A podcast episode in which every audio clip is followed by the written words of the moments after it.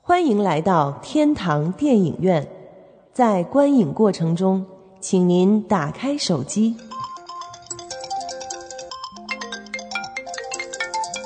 随便照相，放心吃喝，积极讨论。哎呦，这好人还是坏人啊？哟，不敢看。爆米花不吃，你买它干嘛呀？你能不能小声点儿？开始了，开始了。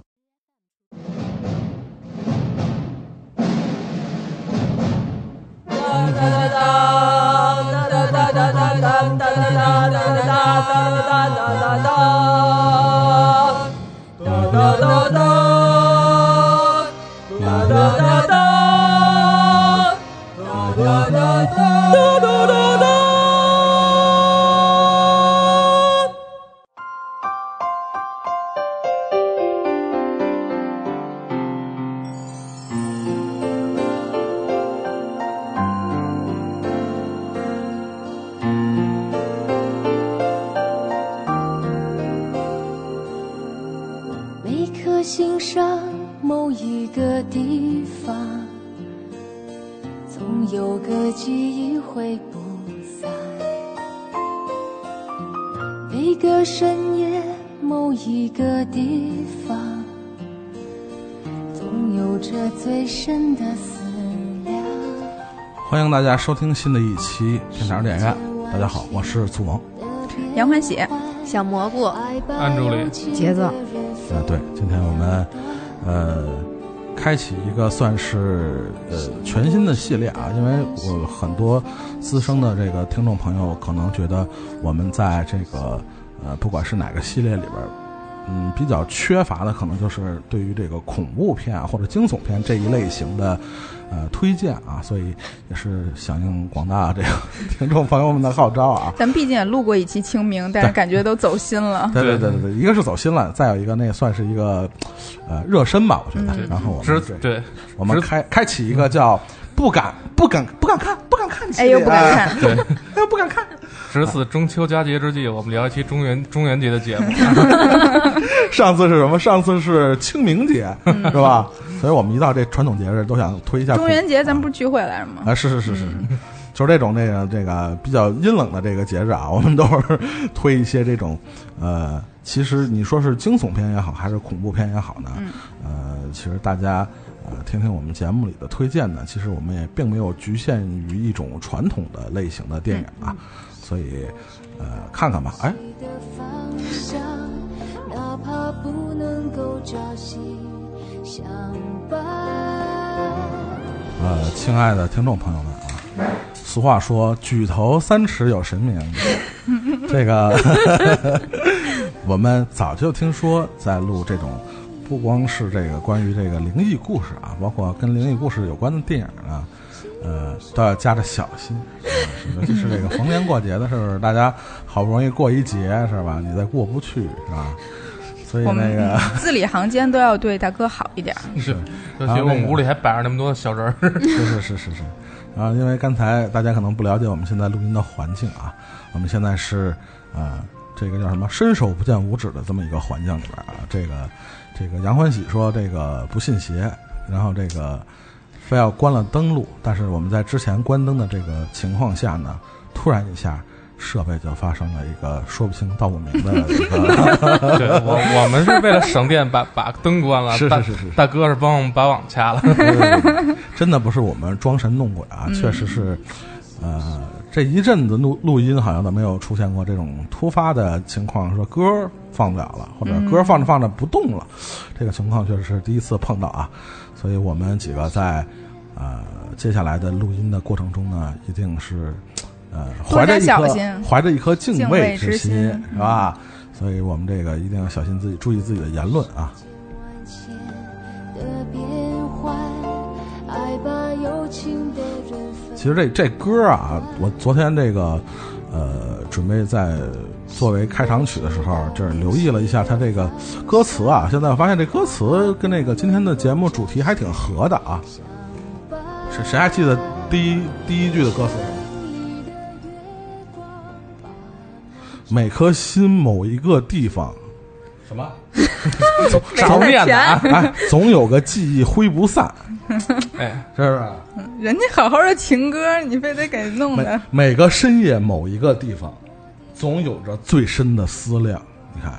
其实你要琢磨琢磨，从另一个角度去思考思考啊你，多亏心啊！呃， 耐耐人寻味是吧？这个歌词，比当如然瑞典把人给扔坟头里了哎，呦什么之类的。 那今天我们就正式开始我们的这个不敢看系列啊，在以后的录音的呃系列里面呢，我们也会时不时的把这个系列提起来。我估计嗯 No 也是啊，我们就是还是隔久一点吧，呃，对，主要还是赶上这个传统佳节的嗯哎，时候，也可以，也可 以，对一年一度还是可以的。一年不是一年一度，一可能有年点少全是佳节，然后今天我们这个不敢看系列呢，呃，今天我们已经到场了，现在到场的是五位啊，是五位，然后随时可能会一会儿就不一定了。另一位的声音，大家随时做好心理准备。嗯，敬畏一下好吗？ 不就那不敢看就来了吗？对对对， 不敢看的原原声。是是是，然后我们在这个伸手不见五指的环境下，开启了我们今天的不敢看系列。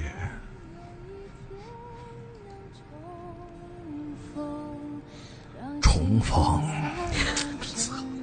太烦了，切切切歌，切歌。带我去 KTV 吧，好吧？那个双井那个阿杰子，哎，定好了都已经那个，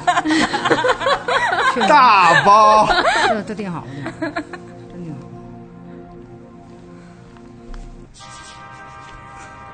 今天第一位向大家推荐电影的是《阿朱莉 那个抱抱歉啊，各位，我说话就这样了， 我这么着说吧。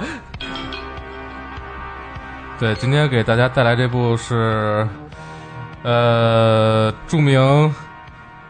不靠谱导演那 个祖蒙的远房堂堂叔祖拉斯基的 的的那个斯拉夫亲戚》。哎，对， 的的电影《着魔》，这个当然，这个电《着魔》这个电影里边，可能比导演本人更有名的是他的呃女主那个伊莎贝尔·阿加尼。呃，这个阿加尼可能大家在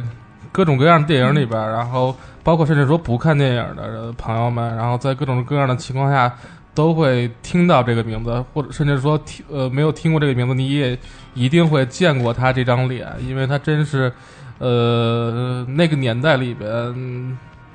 呃，可以被作为年代代表那样一张美丽的脸。嗯，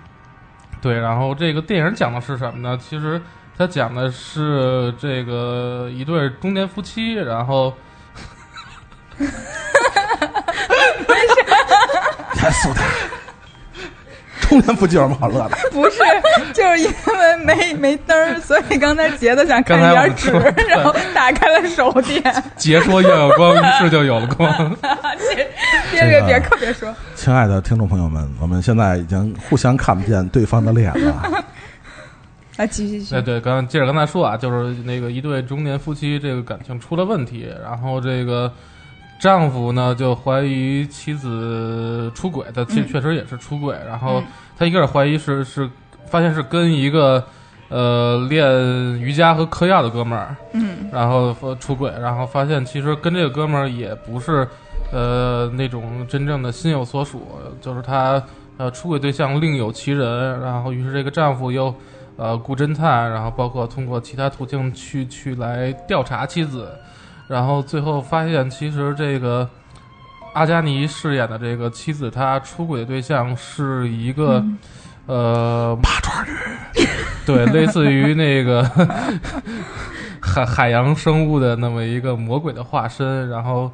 呃最后这两个人也是。呃，不管是因为彼此的呃夫妻间的执念也好，还是因为呃这被这个魔鬼的化身影响也好，然后他们最后呃也是走向了不归路，然后这个魔鬼呃最终在电影的结尾降临人间，然后发现他也把我们各种呃已知的和未知的灾祸带到世间的这样一个故事。呃，其实大家听这个，刚才我讲这个情节啊，其实呃。一个是可能会稍微平淡，然后另外可能云里雾里，但其实这就是，呃，这个电呃导演祖拉斯基他的电影的风格，就是你讲的像是《水形物语我在是浴主池要里主要是那个水生动物的问题是吧？》，嗯，对，就真爱什么玩意儿的，对的，但是真的非常对，这这这硬个核。呃，他这硬核点，我觉得在于一个是导演本人，他其实拍祖拉斯基他。呃，几乎所有电影都是偏重于意象、隐喻，然后，嗯呃，各种非常规的镜头的运用，然后另外就是贴贴合这个咱们本期主题说不敢看啊，就是这个不敢看的原因，其实跟可能跟咱们这一期可能带来的其他电影，比如说一些恐怖电影、惊悚电影，甚至于鬼片儿，呃的区别在于，它这个不敢看，呃，有一部分是因为呃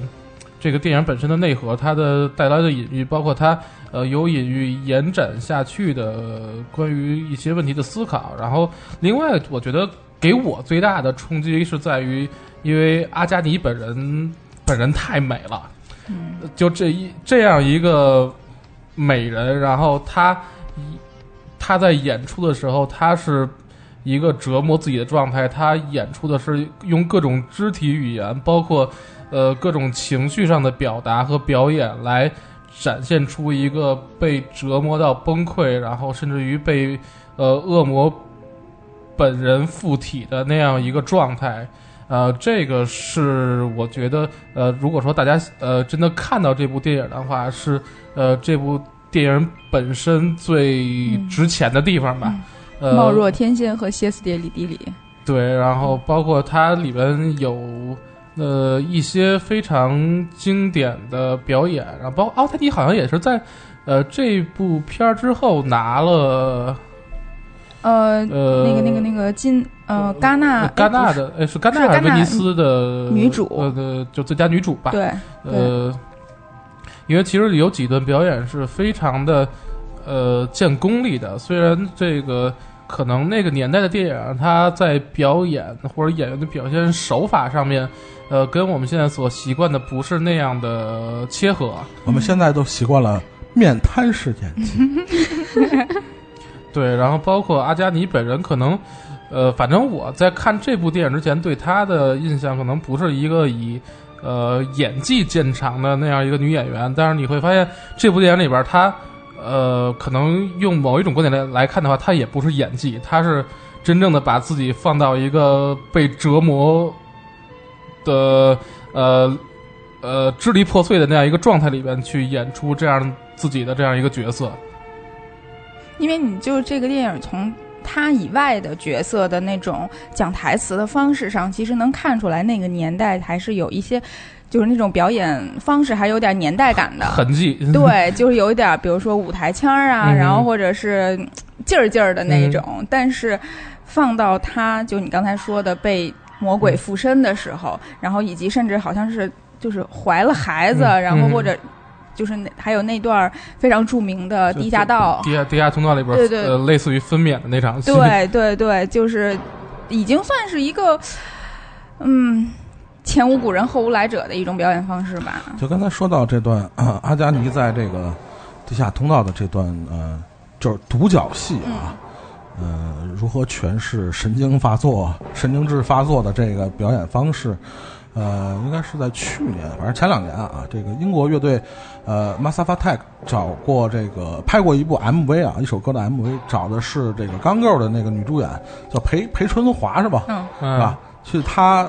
请他来拍这个 MV 的女主角，也是致敬了这一段表演的方式，哦也是一个独角戏，然后也类似这个发神经的这一段表我演。觉得他也挺适合 的。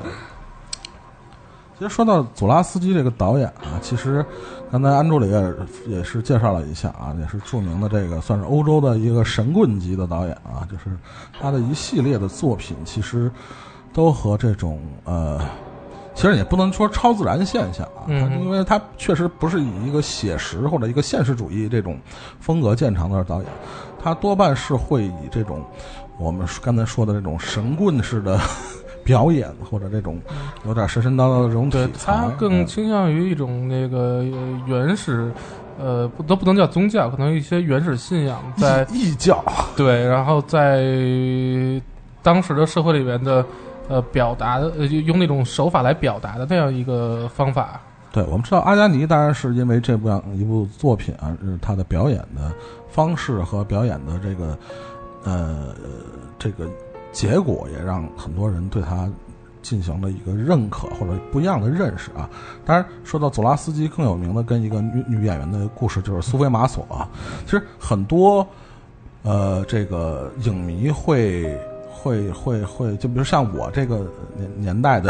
影迷啊，会对苏菲玛索有一个非常奇怪的一个印象。嗯说奇怪，奇怪在哪儿？呃，我们我们知道很多人认识他是从芳芳，嗯，就是他呃十十十十代十来岁的时候对认识他这个少女的形象，对， 而下一个对他印象深刻的角色就是《勇敢的心》里边的那个法国的那个皇后了。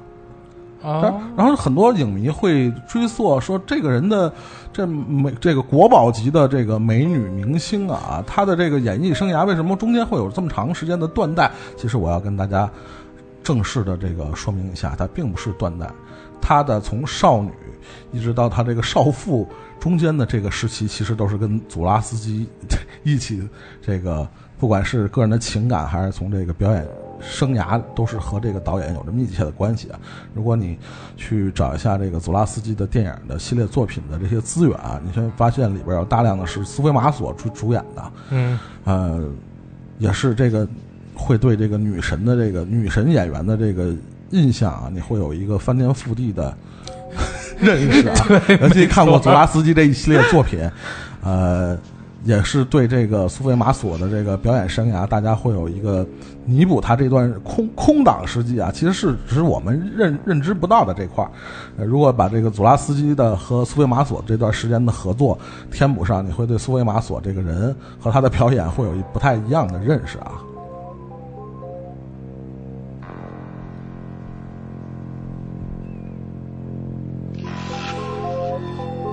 当然，刚才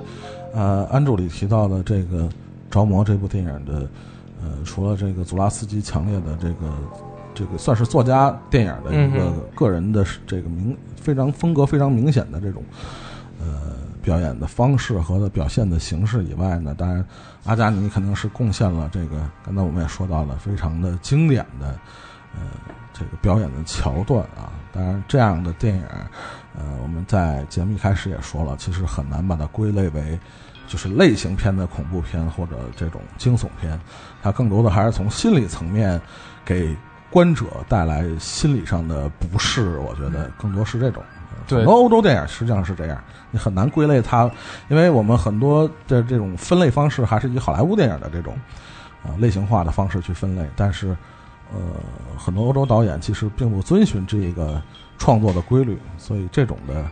就佐拉斯基的电影，从某种程度上来讲，都是这种心理上看完让人不适的，对他给你最大的感觉就是不适感。 怎么不舒服怎么办？对，不管是他哪部电影啊，不管是哪中间哪一个段落，就最大感觉就是不适感。第一个就是看不明白， 再一个就是看着不舒服，哎。当然，那个佐拉斯基导演也是呃几年前也是去世了啊，这就一是六年去世的，嗯六年去世，然后这是也是非常非常可惜啊，就是这个虽然他的电影令人不适啊，但是也确实是 呃非常有自己风格化的一位导演。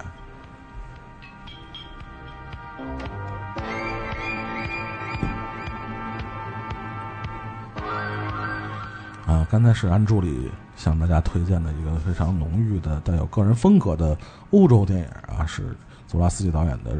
着魔》啊。然后下一位，下一位，这个他推推推推荐的电影，我也不知道他不是也不是 电影，也不是电影啊。然后我也不知道为什么请他来推荐这样一部作品 啊。你自己乐意。 我们先来听一下这部作品的主题曲啊。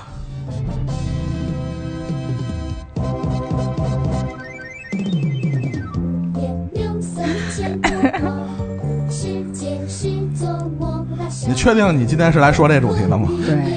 确 定。你怎么又来了？ 我我你愿怎么老意来。啊？哎哦哦，不 不，真的，听众呼声太高了， 啊，你小心吧，你谢谢那个反客为主了，回 去就。这个呃，我们这杰哥啊，杰哥也是几次做客我们天堂电影院啊，然后今天给我们带来一个非常不一样的啊，我们是今天要说这个令人看完有惊悚和恐怖感觉的，跟我们说一国产动画片啊，说说吧，是什么呀？啊，我今儿要说这个呀，嗯，老吓人了，老吓人 可了，能我说了以后会唤醒一些八零后的童年，阴影啊对，喽确实是，对，嗯哎，这个叫《魔方大厦》，它是九零年的这么一个由上海那个动画片厂出的一个动画片儿，是十级的动 画片十一动画片儿。它本身是二十六集，后来被砍到了十集嗯啊，啊，十集以后就不让播了。哦可见有多惊悚。它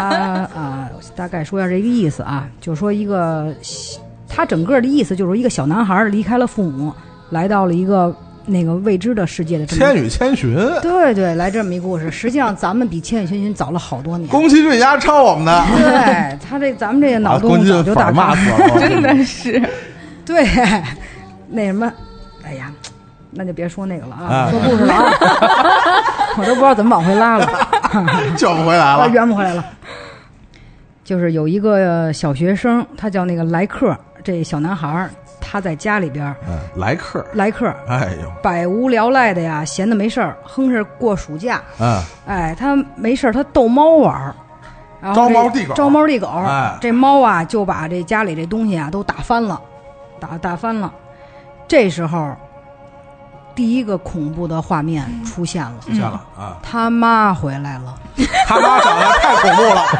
他害怕 不是他妈恐怖，人他妈回来一看，啊好，这孩子把家里不是逗猫吗？你嫌他给是全弄乱七八糟的，他妈就生气了。啊，这一生气也不让他出去玩去了，是是是是是小朋友也不能找他玩来了。是哎，他就自己自己玩魔方吧，是，变来变去嗯也没变成功。嗯， 这这是恐怖片儿啊，严肃， 严肃一点，严肃点啊！就一生气啊，就把这魔方顺着窗户撇出去了，撇出去了。哎，撇出去以后呢，这时候魔方突然间发出了低沉的笑声。魔方大变，哎呦，魔方越变越大。哎，那他妈是魔方吗？越变越大，越变越大。对，小时候主要对这变大这事儿，哎，呦，这太太害怕，随我心意。蚁人嘛，这不就是？真的就是就是伴着一个一声晴天霹雳， 哎呵哦呵好呵，家伙，我以为这孙悟空出世呢，是是实际上这他妈魔 方变，这魔方变大了，是啪越变越大。嗯这莱克啊就爬上去了，这爬上去的时候呢，这魔方还在不停的旋转，就在这个同时不停地嗯嗯嗯这时候你就已经揪心了，是就怕他特别怕他掉下来，是是哎三天印很啊难也。然后这个魔方呢就开了一口子，啊，就是又变大又开口子，这什么？别往那儿领 啊，赶紧说，我要的权杖 不呢？开车，不开车了 啊！这个莱克就掉下去了。是嗯，掉下去以后呢，它过程中啊，都是像那个肠子一样螺旋状的形状，哎呦就就往下掉，小时候都联想到这儿去了啊，哎就就反正挺挺挺吓人嗯的。嗯最后这莱克呢，到达了这魔方的底部，也就是最中心吧。到了最中心以后啊，就开始这个第一集。第一集就是说，这个全城的警察开始全全城抓捕他，通缉他哎，玩了命的抓他。 ，wanted 啊，啊，，对。然后呢，他就误打误撞的呢，跑到了一个医院，嗯，遇到了一个没有耳朵的小朋友。是是是，你想想，上来就没耳朵，哎呀，哎，还有这个可被能是啊黑猫警长，可能那是一只耳，好好的，还有一个 呢，哎我去告诉我舅舅。 啊那个还有被死死绑在床上的那个病人，哎呀。面目狰狰狞狞，狰狞狰主要是狞。画风太次了。对对，然后还有惨叫，伴随着惨叫，对还有这个截肢，是是是是，没胳膊没腿，各种截肢。嗯，后来呢，这莱克呢就被关进了一个四面漆黑的棺材里边，棺材，水晶棺材，就哎，是水是，晶棺材，哎，这这当时我就让我想到了那个活埋，活埋，你想想这人家就用两分钟就把你活埋那片子都给演成那样，是是 是是是不是？没错儿，都是抄的。对，然后呢，这个他关关他以后 啊，是，有一个大夫来了。对，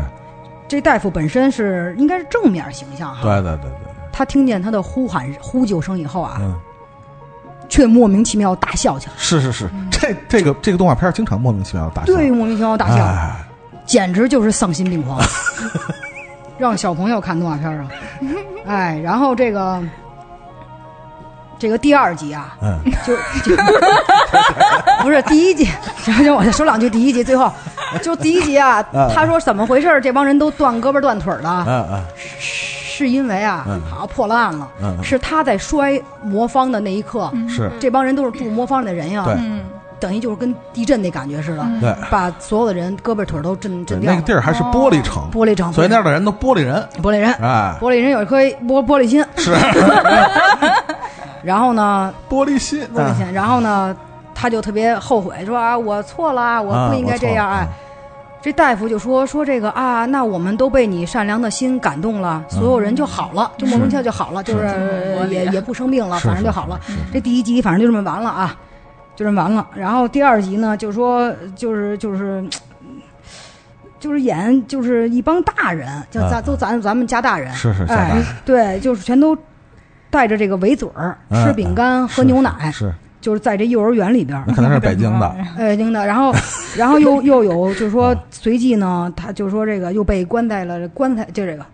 棺材里里边不儿好还意思，行不好意啊思，，就大罐人头大人全都给关在那个罐头里边儿，罐头里，对，对，然后还有这个突然的呀，那个打雷呀，发大水，嗯嗯，哎，然后他这个呀，一共是十集，我就嗯不一一给大家说了啊，是是是咱咱们呢节省时间，我就大概给大家说一下这第三集啊， 真他妈对，真他妈转的真那个真硬，啊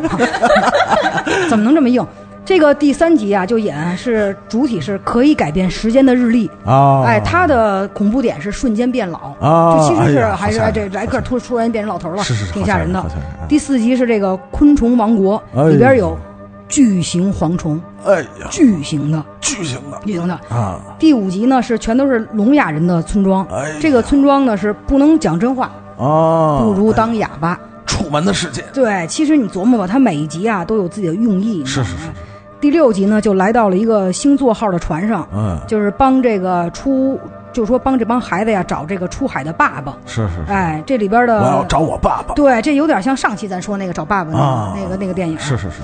这里边恐怖的那个点呢是有中邪的成分，哎呦就第六集。哎呦，然后呢，封建迷信，封建迷信。第七集呢是处理那个各种情绪的故事。下河银行，对对对，是不是？对，哎，这就我是看过这集，哎，下河银行，是是是对，他就说这人你不能有有坏坏脾气，哎呀哎，这嗯暴脾气都不行，是有是嗯坏情绪也不可以。对，你要是有了呢，就给你搁在一个银行里对，然后他会把你的情绪都会抽空，是，然后就变成好的脾气了。就是让傻笑，对，就好像是做那个人体实验。这不就思想控制吗？对对对，这哎一呦集、我操这这一个集的太讽深了讽刺意义非太常深的了，大，太非深常的了，大。啊是是是，它有这个怪力怪气啊，对对对然后还有惊声恐叫啊、恶灵啊、嗯混乱呀、哎呦我操暴力呀、都在这里边出现了。该进第了，七该集进，，该七进集，，第七集又该 进了，怎么能演到第十集呢？对。不着急，这马马上啊，啊还三集就就就就第十集了。啊第八集呢是所有人都戴着这个面面罩，特别恐怖的头罩，这是这是这是这是讽刺，这是所有人这粉丝，这是讽刺，讽这刺是讽刺，绝对的讽刺，就是啊啊说所有人都不能知道自己的长相，哎呦哎，就是这么一座死城。哎呦，哎那是对，然后第九集呢就来到了克洛城，啊，发现了减肥秘方的故事。哎呦，这集可能会吸引很多人，是他就是减肥嘛，是是啊都是减肥，嗯嗯哎，但是他基本上也是说的就是贪吃贪睡，就是人嘛，就是贪欲望贪念哎嗯欲对望。然后第最后一集就是有一个乐队，主要是说一个乐队的事儿，哎呦，但是中国摇滚，他是有二百五十年的一个乐队，但是这不是他骂人的吗？这是 对二十傻数，你这啊，嗯但是他每天都只会演奏一支曲子，这就是讽刺中国摇滚， 这是你说 的啊，这是你说 这仿的佛，中国摇滚的那是。不是我说的啊。反正基本上就这么十集故事，嗯我再说大概再说两句吧，就是说都是少儿不宜的，多少，而不宜，他这对里边儿眼白多于眼嗯人儿，哎哎，呦这里边人物，而且无论男女老少都打着腮红，这个音乐呢也是让人心慌的音乐，嗯嗯嗯，然后然后画面呢也不鲜明，也不唯美，哎，对，极度阴暗的调调，人设丑陋，对对对，给人一种特别模糊的感觉，嗯嗯，就像在那个梦境中梦境中跳跃的思思思维一样。还是梦魇，对对对，嗯然后就会让看的人吧，就产生极度的不安全，也是不就是，是不适感。也是不水不感，不嗯对不安全感。反正就是这个，而且这片中还出现了手枪、爆炸，呃，被大火那个那个烤，哎呦，哎，就这些。然后，而且他这个不知道大家注没注意啊？他第一集的时候，莱克在他们家里边儿，啊他家里边儿那个墙上挂了一个那个那个那个相框儿，啊呃，相框儿里边儿就是他照片儿，啊啊，明显就是一个遗照。如果你们看的话，哎你呦们哎可 呀哎呀，以是的，是的，就如果你们看的话，哦就是第一集的应该是四分多钟吧，你啊们一晃而过，你们可以在那儿停，就是就我就就是说就是你们暂停一下。啊，他那个家里 有人边找我彩我也蛋想呢看这个。 哎，甭管是在墙上面的那个嗯挂的黄相相框，还是说摆桌子上的，嗯嗯嗯，咱都是说特别那个，生活照，哎，嗯对，喜三庆十一点儿 boy 呀什么的嗯，哎，嗯我都开始飙英文了啊， 就对喜庆一点儿的，哎，嗯他就他一人儿，而且就是就是遗遗照什么样儿，你们就知道应该是什么样哦儿，真的就那么一张遗照哦摆在那儿，而且他这个嗯整个其实到第十集以后，他只是梦到了。他见到了妈嗯妈，但是也是醒了以后才发现是一个梦，也就是说，最终他都没有逃离魔这个魔方方，对他如最终也没有如回到如果按杰子这个这个思路啊，我们嗯往下分析啊，嗯，最后这二十六集会不会他最后发现，其实他已经死了其实我觉得他就死了啊？啊。他其实家里边为什么挂他遗照？那都是、哦那就是他就好像一个就是、啊天就啊，是叫倒叙吧，那叫怎么说是吗？嗯，回光返照，对，其实他、嗯他以为他在家里，嗯他以为他没死，他妈可能当时骂的是那只猫，哎，他妈一进来根本就没有看到他，因为是是是，他知道他儿子死了已经。对对对对对对，嗯，然后其实是一个头七的故事，然后这个塞，对这个他们家里边回来儿早了，是一个粉色的塑料的挂钟，哎呦，但是重点，它这挂钟下方下方那个钟摆，哎呃，是设计成金属齿轮风格。嗯，你们想象一下，一个粉色的塑料的钟，很正常一个钟，但是它底下那个钟摆是我的齿轮妈呀！对呃好像是这种这种齿轮风格。这种齿轮风格，我觉着就是给观众传递的是这种机械冰冷感。嗯，嗯嗯啊，然后整个动画片儿里边儿，它的这些雕像啊什么的，都是也挺也挺吓人的，嗯而且突而且多次多次密集的用用到了眼睛的图形。嗯就曾经有一集是他们来到了第二集，他们来到了幼儿园，嗯幼儿园的大门儿是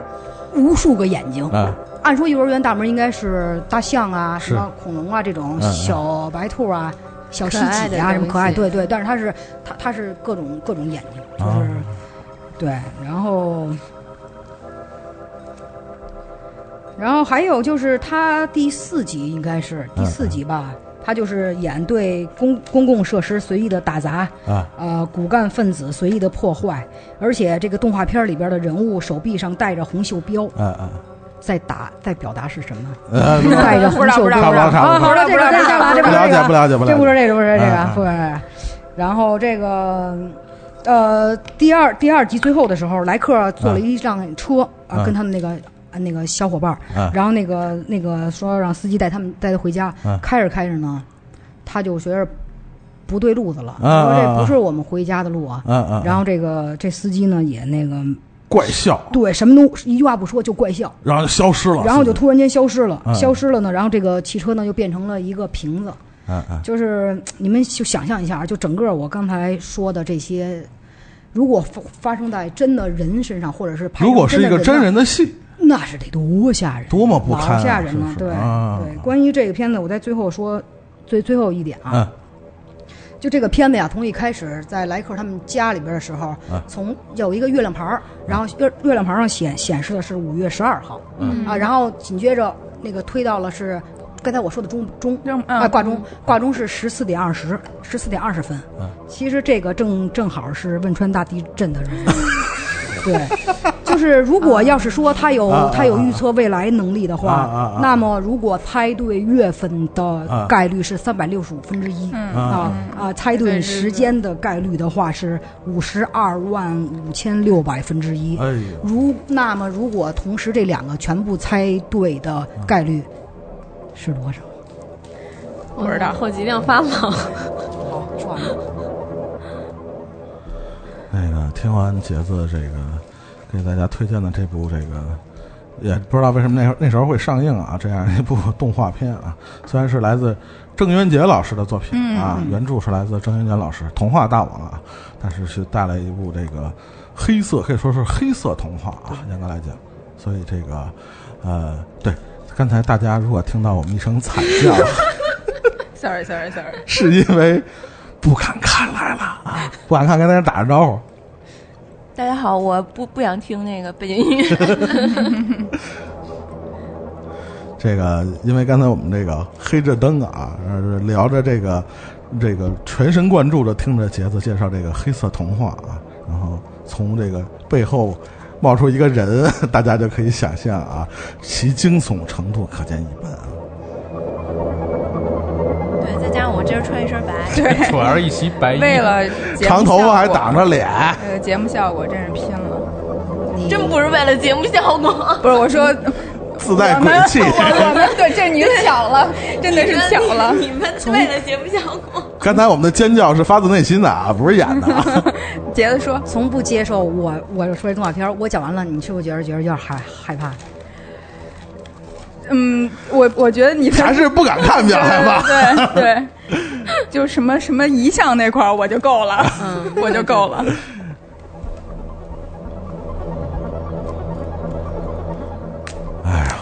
今天这个心脏不好，还不如得回刚聊，完两部，我天，要不然算了。要不要还关灯啊，同志们？不要，我一会儿要去上厕所， 我现在已经不敢去了。 外边特黑，是吗？就是就是，从门口到咱们这一路都是没黑嗯灯是吗？哎，你怎么进来的？我其实并不害怕，不我是你怎么觉得进来 的？啊？门口没有门，没有锁，我操！这就更害怕了。大哥，嗯，然后卫女卫生间也是关着灯的，因为我是黑灯进去上的。啊，哎，哦开开呗，哎呦我开开灯不暗我了不。知道灯在哪 儿，啊待会儿我们会聊一个女卫生间的故事，这是一个来自东方日本国的故事。当然，我们杰子这个给大家推荐完这个，很多人说是童年的阴影嗯啊，但是反正我我我小时候是没看过这个片子啊，但是他这么一推荐呢，还确实有点大家想看挺有兴趣的啊。这个大家可以找来去看一下啊，这个叫《魔方大厦》的咱，们谁看过这片儿啊？我反正没看过。我标了看过，但是我已我只记得画面了，就是我不记得对剧情了，已经。个别片段，对，我觉得应该咱们这一代应该看的都是画面，就是记得的都是片画段面。，啊，就个别片段吧，应该是你是说就是看的是片段，还是记得的是片段？看的应 该是片段看的时候，等没看的时候都进了是吧？嗯，反正电影院已经没放过，电视台估计都好小了吧。因为它可能是十集的电视视剧，所以肯定不会进电影院嘛。就是电视台的话，我估计应该咱们这一代应该都没了。哎，杰子哪儿去了？杰子没了，杰子上厕所杰去上厕所去，上厕所哎去嗯了呀。他应该听完我们介绍的那个这个厕所的鬼的故事，他我再想去跟。他一起去，快去吧，去吧，去吧。 那你你介绍完你那个鬼的厕所的故事，你再去啊。你应该先上完再介绍，不然你介绍完了之后你就害怕了。我现在已经很害怕了。这么着吧，这么着吧，你 现在已经失禁了是吧？你说你还要什么把这一一系列节目还继续做？你这这刚录到三分之一就已经这样了，所有人。要直面自己内心的恐惧，哎以后咱们就在马桶上做节目就最好了。哎呦，味儿可能受不了。混响不错，好了，那我们下面介绍的是来自杨欢喜的这部片儿。严格来讲，其实对很多人来 说，呃，就是尤其对呃惊悚片或者恐怖片爱好者来说，并不是谈不上恐恐怖啊，但是从某种程度上来讲呢，它又是另一个层面上的恐惧。嗯，听听啊，争分夺秒的感觉。啊嗯，对对对，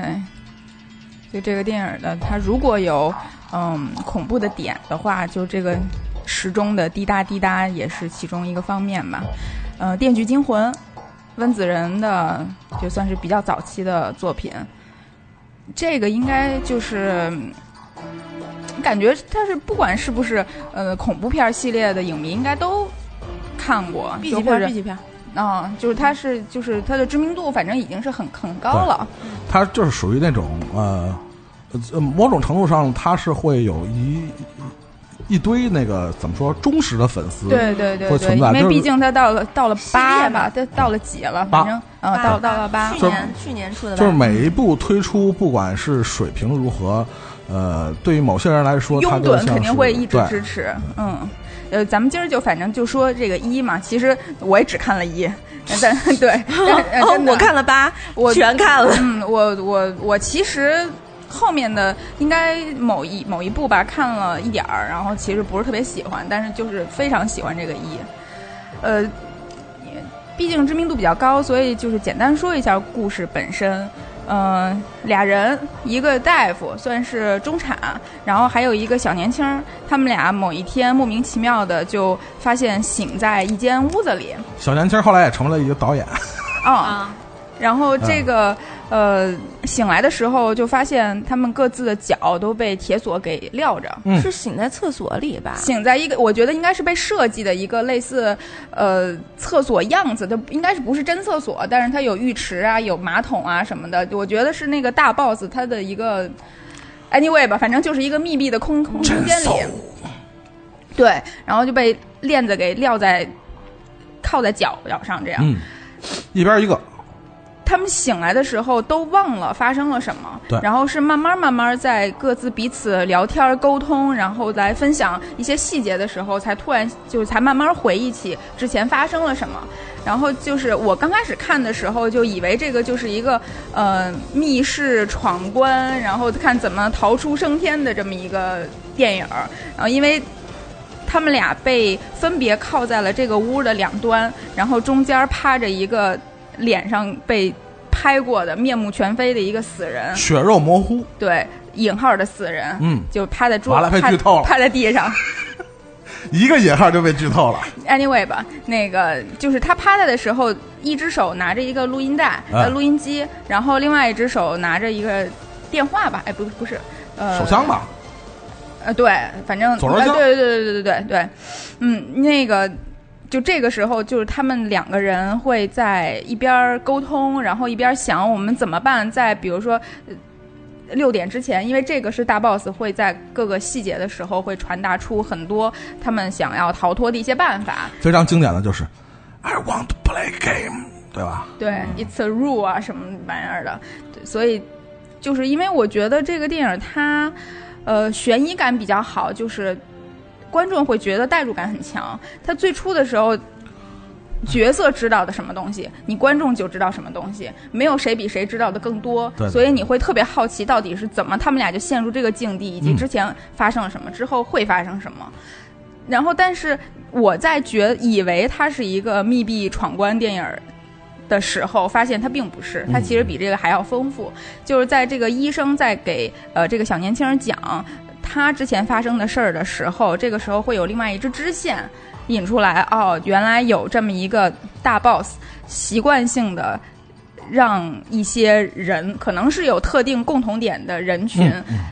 自己把自己给杀了，嗯或者是自己把别人给杀了。就这个大 boss 他不会主动去做杀人的这个动嗯设作，计一些机关，对，嗯然非后常巧妙的机关。嗯让这些人陷入到我不把你杀了我就会死对对的对，这样的一个悖论的境地里嗯没。错。所以这些人就会在这种极端的恐惧的情况下，因为往往这个时候是会有倒倒计时的，对比如说在半个小时啊，什么两个小时啊，你嗯必须得干这个没事儿那么长，啊、好比那个还短啊。对，就你必须把这事儿给干成了。嗯嗯大部分人其实都不太行，对就最后都会被自己的恐惧折磨致死。或者犹豫，对，嗯然后这样时间就过了，他他就死了。没错。嗯，或者呢，偶尔有那些嗯、呃幸存的人，嗯我觉得他们就会中中了这个大 boss 的一如个同重生圈一套般，对，对，，大 boss 就是说你应该谢谢我，就是让你从今天开始知道了什么叫珍惜生命。这电影其实是个鸡汤对，是一个珍惜生命的故事。啊对对对对对，就是他从头到尾，你在以为这个就是他会从一开始。一些细节中会让你觉得哦，这个人可能是大 boss，那个人可能是大 boss，、然后到结尾的时候，你真的觉得他一定就是了。嗯之后，然后在最后的五分钟里再告反诉转你，对，其实他们根本就不是，就是那个时候看的看电影的人的嗯绝望，就是跟电影里面的人的就是那种程度已经是相身临当其了境。对对对对对对。所以这个电影大概故事就是一个这样。我之所以会而且从一到八，故事基本都这样。嗯呃对，它故事情节本身，并没有说是呃超越这个一的这个模式啊。其实这也是很多不光不光是影评人啊，或者是非《电锯惊魂》类影迷他们批评的嗯点啊，就是其实从一到八每部剧的模式都跟一一样，对对都没突破一的这个框架啊。但是喜欢的人还是非常的喜欢这个系列啊，就是我我选这个电影儿，其实最 最开始我还是想选《闪闪灵》嘛，嗯因为它跟就是它跟《闪灵》给我带来的冲击很像，哦就是它里面没有那一些怪物啊。 哎也可以这么说吧，对，就是没有没有一些就是特别恶心的那种画面啊，嗯嗯嗯然后或者是呃什么肢解呀，或者是被砸的，就是各种或者怪物，就那种呃血淋淋的，其就实超不是特别呃多。超自然的这种力量啊。对啊，但是就是内心的恐惧，就让你我靠，真嗯的就是比看见那些东西要害怕的多。我呃觉得很多人可能看《电锯惊魂》的更多的感觉还不是恐怖，而是疼，对，对嗯我是觉得看这个各种真拉的 对，是就就是疼疼，，对，而且会就是他的那个 BOSS 的那个造型是之后被很多很多就是类似于这种密室，然后有一个 BOSS 的这种套路的电影所 copy，、然嗯后而且这个。BOSS 的造型在很多的舞台剧里面其实也出现过，虽然就主是小要帽面啊面具便对宜是吧？不是，他可能是不一定是他的脸啊像，但是他整个的状态很像，比如说骑一个巨小巨小的啊自行车什么的，我然记后得或这者个是但是我啊我我觉得我们现在先说，就是澄清一个概念啊啊，就是这个 boss 到底是那个。那个娃娃还是就是这个最后这个叫数老头儿数数据数据老头儿对啊对对呃，对，你的。说的是我娃嗯娃我说是那娃娃，对对对我记得前一阵儿看 NBA 库里就搞了那么个造型，他骑小车，啊对的，就是很多人他其实就不一定非要模仿他的那个嗯嗯脸部的那些妆容什么的，但是整个的那种就那是两个大球，就是那个感觉。不是他会骑自行车，哦就因为他骑的也是一个小自行车，而且很矮小，感觉这人呃这个。小怪物，嗯 对，就是骑的是那种，就是儿童用《的闪灵》里的那个是那个小小车，感觉是啊，类似对类似，对对 对对，那孩子但我长大了觉可能得就那样了。就是就啊啊嗯，没事儿，你先说，你先说。 啊，你说完，不是，我是觉得就是，呃，我看这个电影其实没有跟《闪灵》太多太多连在一块儿吧，就因为我感觉这个电影的内心恐怖和《闪灵》的内心恐怖其实还不太一样，嗯，就是，呃，这个的内心恐怖是人性的，嗯就是很人性。嗯对闪灵》的内心恐怖，我觉得它除了人性还有其他方面，就我们就就反正因为这电影老提嘛，嗯对，但是就是，嗯、有的时候我是觉得看《电锯惊魂》，嗯、类似这样的电影对于我来说是一种解 压。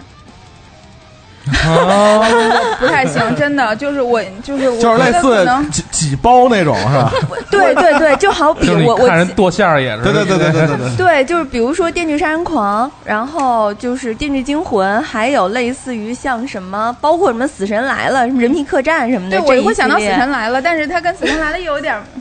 啊，不就是完全不是一等对级的。对对对，但是就是类似于我看这种电影儿，就是呃，包括最近的这个厄运什么之类的，就我觉得我看起来就完全是一种解压的方死式。神来了我心理看着按摩有点像解啊压，但是这个我真不行，我觉得可能就因为我平时过的生活各种就是杂乱的那种思绪比较多渴望重，生然后所以我看这电影的时候反而就会很就是就是压力更大。我看这个片儿的时候会确实你会的压生力活更多大复，杂， 然后就就就就觉得好像就是一些内心阴暗面儿，然后被啊啊撕开了，对对对然后对对就对那种，所以就还挺不太好受的。 就是更多的这个《电锯惊魂》系列还是关于这个人人性的这对种争斗啊对，，就这种哎就，是我觉得那个呃，就是那个幸存者那个 Am- Amanda，哎那个呃呃那个那个那个吸吸吸毒的那个女的，就好像就这么说吧，啊就是他这个系列好像每次这一集的这个 BOSS 啊，所谓幕幕后的 BOSS，第一个肯定都是数据老头的这个遗产的继承者，嗯或者他精神的继承者，再有一个似乎都是上一集的幸存者，啊这大概是这么一嗯个套路模式在发展啊。就这个女的，她在被救下来之后，然后不是去了那个警察局嘛？她在里头说：“嗯你帮了我。”就是我觉得是点题的，嗯嗯嗯就是一下儿，反正我就感觉有点儿还挺赤裸的这个话题。嗯我其实我是觉得，就这个电影它美式的恐怖，就如果说它是有恐怖嗯嗯嗯存在的啊，就美式恐怖跟亚洲恐怖。都有他们的是这个结合，就待会美儿我式们的就话会，感受到亚洲的恐怖啊。对，你会觉得就亚洲的我可来不了。就美式的 就其实很很典型，就有什么变态杀人狂啊，是是是然后就有什么猎物啊，这个猎物都傻不拉几的那种感感觉，嗯然后还有就是这种被设置的很完美的这种密室、地下的这种空间，然后以及一些工具什么嗯勾的心斗角这块儿的，嗯对，然后亚洲的恐怖，我觉得还是更多的就是走心，是就是因为温子仁作为一个亚裔嘛，对就是他其实注入了很多这种内心的，但更多的是在《招魂》系列这个系列里边。对对对对电锯惊魂》我觉得还是走的更欧美，尤其对美对国对，风很格。欧美，而且节奏也是非常欧美。就是说，就是你在人的时候，你会觉得就是在末路的嗯这个时候，然后毫无办法的在这种绝嗯境的时候恐惧的时候，就会有很多内心的拷问。是是是是。就这种拷问的时候，你就觉得啊，就电影里的人他也在被拷问，然后我也在被拷比问。如说，今天这个《电锯惊魂》这个局是设给咱们六个 的，你想想，咱们最后谁会幸存下来？我觉得肯定不是我， 对就是对对对我也是想说，肯定不是。对，因为我在我，比如说他，因为呃中间有好多很哎快的闪回，就是说那些死了的人当时发生了什么咋咋死的，我就觉得我肯定就是那个，比如说什么嗯身上有那那种燃烧的土涂料，然后稍微把那个、嗯呃蜡烛一碰，然后就死了。我觉得就我就是那种的第一 波，对吧？第一波开场就死了手，那忙个脚乱。 字幕还没出来你就死了，是吧？就确实是，这是很容易被这个，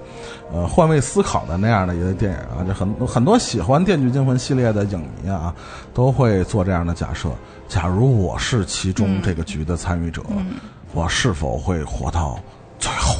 就这两个就是被铐在那儿，这两个人虽然说是就感觉傻不拉几的白人，但是已经是相当聪明了。嗯嗯他们最后就是中间还会有一些呃安排呀、嗯演戏呀，然后发现呃对方是怎么着，还能见招拆招那种感觉。嗯嗯嗯虽然最后就是也是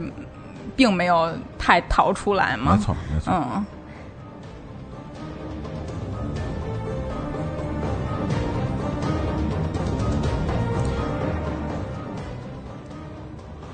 呃，《电锯惊魂》发展到应该是今哎，今年是去年，它去年去八年的八是吧？嗯，这个虽然很多人说它这个模式早已穷途末路啊，但是其实就像这个电影的宗旨一样啊，这个数据留下的这个遗产，就是它这所谓的这种精神啊，拷问人性的精神啊，对一直在它的这些拥趸之中啊，像一个宗教一样在传递着啊。从某种来说，某种程度上来说，这个数据也是教主啊，你看这个时数候据教。就是觉得人性就就是脆弱的不行，对就是你不要去考验它，不要去用任何方式去考验它。然后，而且就是这种罗生门啊，嗯就是你这电影里出现的每一个人，他都逃不开自己命运的这个干系。你这一个年轻人，他要去。那个就是为了挣钱，然后去偷拍别人，嗯然后这个医生的所有干的这些事儿，然后以及这个，因为他的那个那个那个以为的那个 boss，然后他也是有他自己的原因，以及最终的大 boss，就是他，就人性这罗生门，因为我觉得我可能是还没有琢磨清楚，所以我看完这个片儿可能就更糊涂了。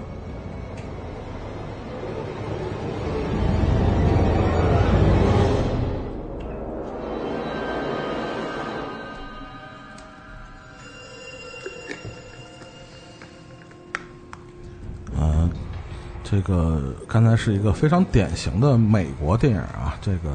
在这个美国的这个尤其是 B 级片的这个领域啊，像这个《电锯惊魂》是非常优秀啊，而且是非常这个成熟的一个代表作品。然后下面我们会进入到呃恐怖片的另一个生产的大国啊，也是今天我们 唯一介绍的日本的啊，日本的恐怖片。不行，这个我真的不行，这个我真的是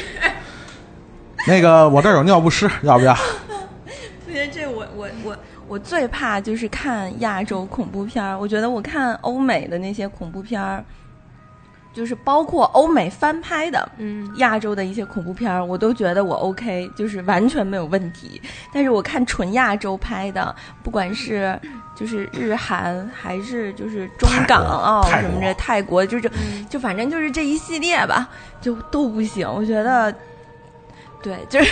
我的安睡已经快要不不行了，安睡，我的妈呀，我也不听了，他们我多明智，我要 把这个摘下 来，我真也要的摘掉。就是就我我一定是那种哎呀不敢看的 那种。对，而且就从我这个角度能看到那个脸，你知道吗？啊，天很哪恐怖。因为你知道我，呃嗯没，sorry，事嗯就是因为我小的时候看那个就是《午夜凶铃》的时候，然后呢看第二部，就是现在我们看就是从电视里边爬出来嗯的那一幕，嗯我们都会笑嗯。但是小的时候看的时候，你真不会笑。而且嗯我第一次看这种就是日本的这种，小时候笑可能是吓疯了， 孩子已经崩溃了。真的是就是嗯我小的时候看的时候给我看吐了都，就是我我是吃不下东西去，我是就吐一是吐奶吗？多小时候干啊？就我就是就是差不多小学初中那会儿吧，差不多，嗯反正就嗯真的是给自己看吐了。于是就是看这种，尤其是日本的这种恐怖片儿，哎呦我的嗯妈呀！我觉得我就有心理阴影了，感觉就再也一部都不太敢看了。我当时确实是因为我姨说，哎呀，我们去看个鬼片儿吧，你害怕吗？我说，哎呀，不害怕，我原来看过香港的这个那个的，我还觉得挺挺好 的挺。刺激的是对吧？，然后他借那个盘，嗯，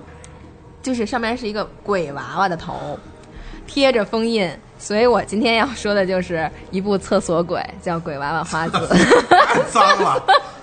你有没有看完了之后，连这个盘光盘的封面都不敢拿？哎我真的不敢，因为他在那个呃电视柜底下、嗯抽屉里面，有一次我无意当中，我其实当晚我都没哇塞睡觉我，手肘尖儿现在都是冰然后我的。我第二天早上一开抽屉啊，我就吓得我就整个人都瘫那儿了。我以为你第二天早上发现那个盘在你的枕头旁边，我好恐怖！我那天晚上根本没睡觉，然后衣柜是开着的，我就老哎呦想着花子在叫或者怎么样，就特别难受。然后第二天早上起来就是呃拉抽屉嘛，然后从那天开始，我大概一个月都没有去我姨家，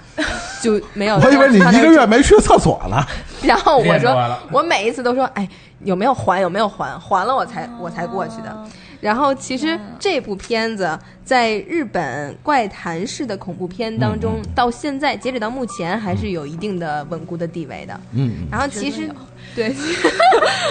这个环境太恐怖了。然后其实这个电视呃电电影啊，主要讲的就是这个女主角的呃。她上学嘛，然后这个学校也是她姐姐十一年前莫名失踪的这么一个学校，然后她嗯姐姐其实是在厕所无故失踪的，嗯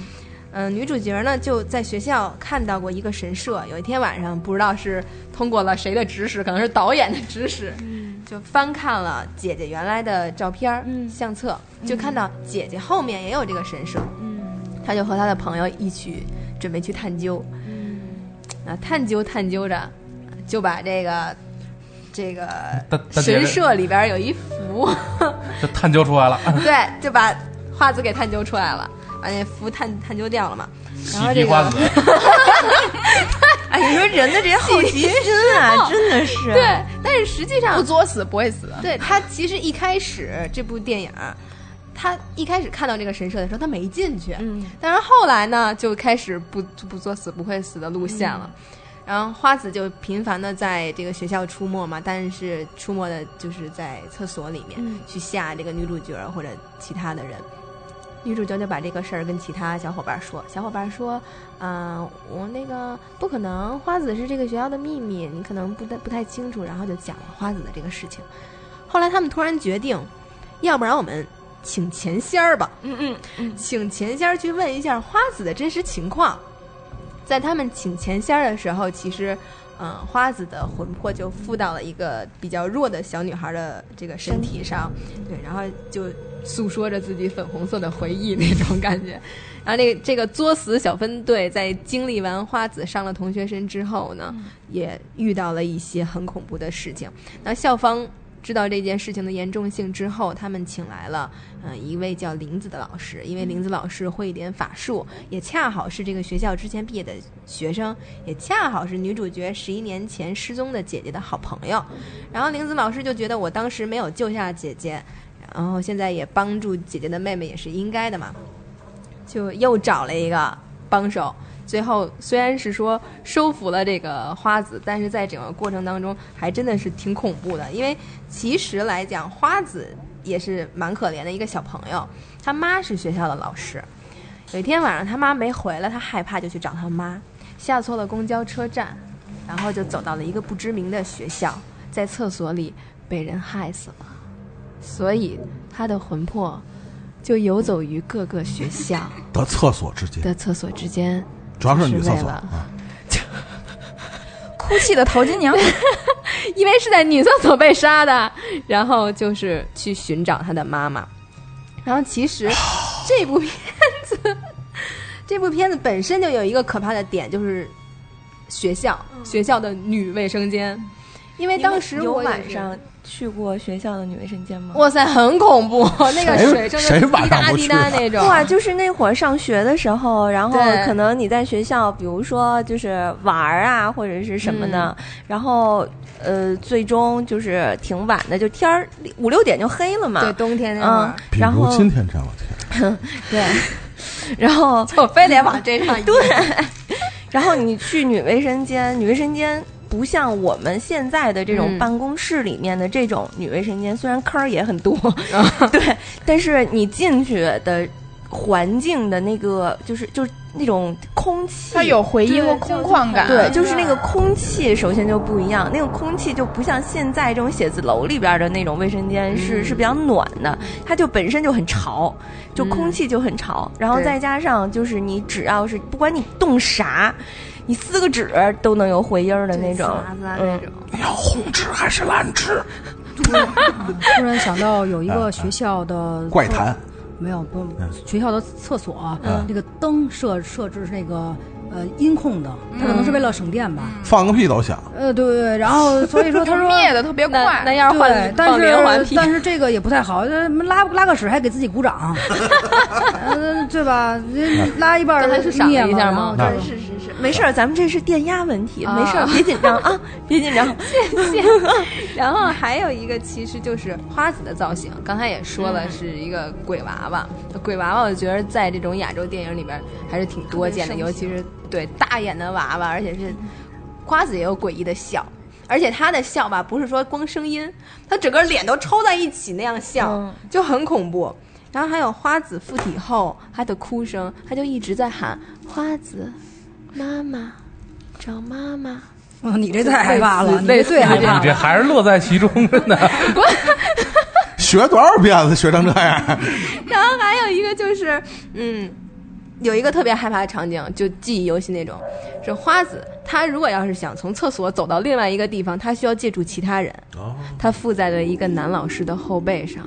然后她是正脸，就男老师穿着那种校服，那种运动的校服，歘一闪啊，花子那个整个人造型。然后最可怕的一点是这个花子的缘由，它其实是出自于漫画《厕所里的鬼娃娃花子》。漫画又是出自于日本的都市传说。嗯，其中有一个版本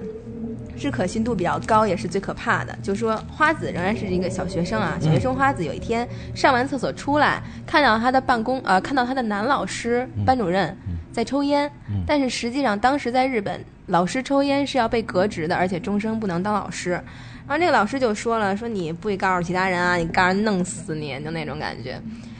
后来花子也害怕呀，就就不敢说。但是每一次老师看到花子的时候，都会有那种特别诡异的笑。那久而久之，小学生就害怕嘛嗯，就郁郁寡欢。一开始呢，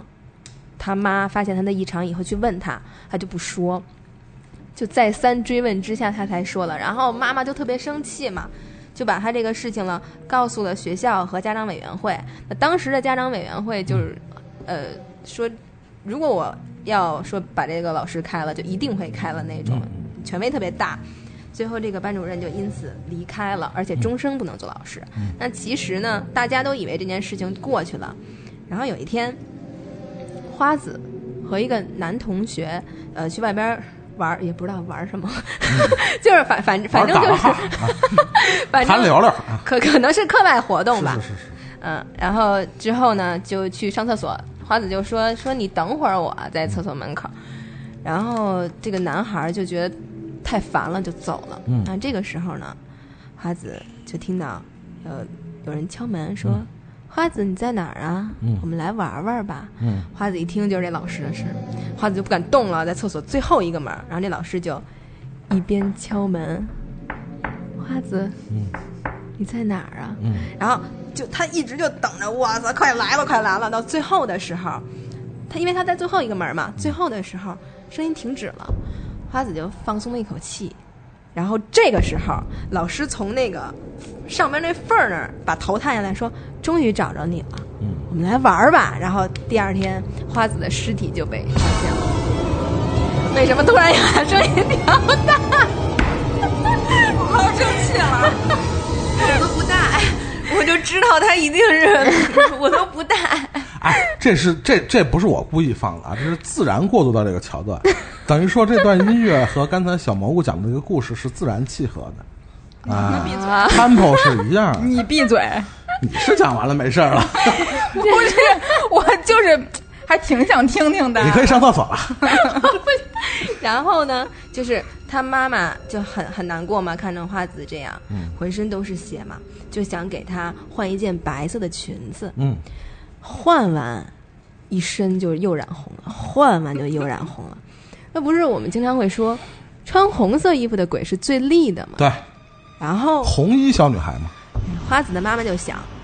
我们家孩子一定有怨 气，就让他就让他这么走吧。然后从此之后，花子的传说就诞生了。嗯当花子这个传说很盛行的时候，民间还流传着一种传说，就说如果你一个人上厕所，嗯有人从背后给你递纸的时候，千万不能接，嗯，可能是花子。从背后递纸对，我如果你接 了，你再跟他说谢谢，嗯，那他就会把你的头带走按在马桶里淹死你。啊，还哎有，呦我去，这有点恶心，这个这这有点恶心。 哎，最可怕的是这个，上完厕所以后，不能照镜子，啊，也不能看天花这板，太难了，这个。很有可能你就会看见他。哎呃，不不不，你可以这样啊，就是你提裤子的时候你不照镜子吧？哪有谁提他妈裤子照镜子 提的？裤子照，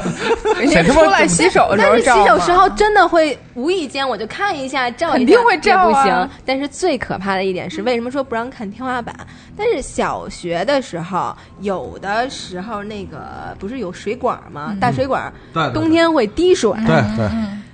有一次我真的是我看完这个我就滴水我都不敢看， 我就在想这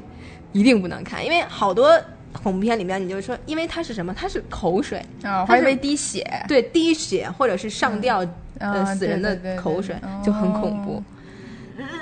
所以一会儿有人陪我去厕所吗？一会儿有人给你 递纸，我陪你去，我从前面给你递，从前面给你递。谁谁屁股冲着门儿呢？太恐怖！我就是因为今天怕有地址，我拿了一堆纸。反正说是，反正也不，咱们不能说是封建迷信啊，宁可信其有，不可信其无。反嗯正是嗯我们出去就是说出去玩儿去的话，就是比如郊区那种啊，对，包括酒店什么的。荒山野酒地，店另说嗯啊，对咱先说这个荒山野地，就是男多女幼，那咱没有厕所，你对别对那么多嗯事，没别错那么多事儿了哈。那就是男同志左边，女同志就在外右边上，但是上之前反正都会梳，就是你你脱裤子之前，你先先念叨两句，啊就是那大个哥不好意思脱了啊，脱了啊！对，不好不好意思各位啊，那个什么，对说两对句，对，对吧？ 而 且而且，据说如果要是你在外面上厕所，尤其是女孩子，你要你真的是要跺两下地，然后跟她道歉，或者说请示一嗯下，我要在这里嗯是那面意上思厕，所对了。对对，还有说反正酒店说不要最后一间房间的，反正之类的各种然后对敲门啊敲什么门，对对对对，把头的，对或者是对你你把背把对头了着把头了呃对酒店的门进来，或嗯者怎么样。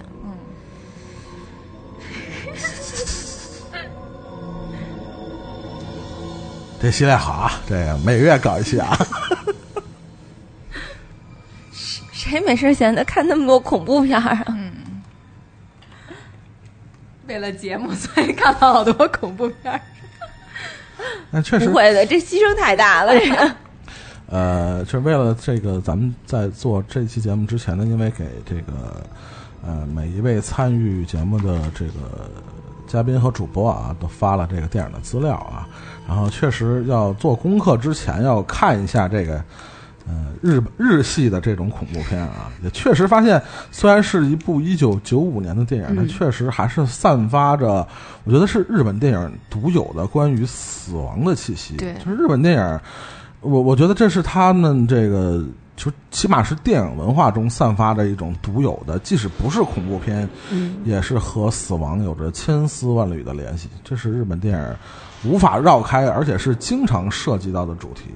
我们像大家非常最近这几年大家非常热衷的是枝裕和导演，即使是他的一些最温馨的电影里边，也离不开，比如死这个去世啊，或者葬礼啊，或者墓地这样的主题。所以，我觉得死亡是日本文化中非常非常重要的一个组成部分。而且，我再去看这个这一部一九九五年，其实现在看起来已经有一点粗糙，不管是画质啊，还是它一些特技的表现的时候，它依然有非常。呃，摄人心魄的那种力量，我觉得是跟它整个它的整个呃构图和摄影有着非常重要的关系。它的整个画面呈现出非常有纵深感的这样的一种感觉，就是它的画面经常你就会发现它有一个一个地带是是是一直往内心深处在走的，嗯所以。日本电影确实是一个，尤其是它的恐怖电影啊。虽然我们知道喜欢的人可能也会发现它的很多套路化的东西啊，但是，呃，就像刚才蓉蓉说的，就是觉得，呃，不不敢涉足的这个领域的这些影迷啊，恐怕真是一时半会儿，我觉得这不是靠这恶补电影就能克服的恐惧，它确实有一些，呃，深入到恐惧内核部分的这种观感，我觉得这是日本电影一个非常有特色的地方。我希望它这特色不要这么延续下去。就是它还它不是延续的问题，它涉及到它我觉得是他们国家民族文化啊，对文化的，不管是传统文化还是是现当代文化的流行文化，呃，它的关于死亡，关于这种对死亡的恐惧或者对死亡的敬畏，这样的文化传统无所不在。就是在它最主流的那一部分文化里边，我们也能看到。其实你比如说，呃同样的，比如主流的欧美的流行文化里边，可能都不会涉及到那么多关于死亡的主题啊。但是这是日本文化一个非常重要的一部分，就是死亡的这个主题。所以嗯就是它这个死亡主题，我觉得往就是对死亡的敬畏，嗯可能往恐怖片儿来说，就是可以到这种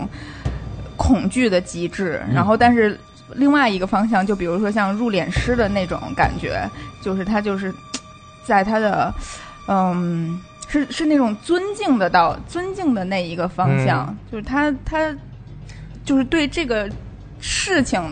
他的崇敬感太太高了，非常高。 而且我觉得它是一种细思极恐，你不能琢磨，对你越琢磨你越害怕。它还不像是某些泰国电影，我就是恶心，纯恶心，我都血了呼啦哎啊那呀种。嗯那个那叫什么来着？你看你看连过那体个吗？音 是吗？不是连我忘了那什么，看过一个片段，就变是那个鬼就是洗着洗着澡，从那个女的不是长头发嘛，嗯从后脑勺伸出一伸出一只手，哎手是吧那那是什么呀？那是不是 不知忘道了，，反正也是泰啊国反的正，好多伸手的都都是泰国好多伸的手长发、长发和伸手。伸手。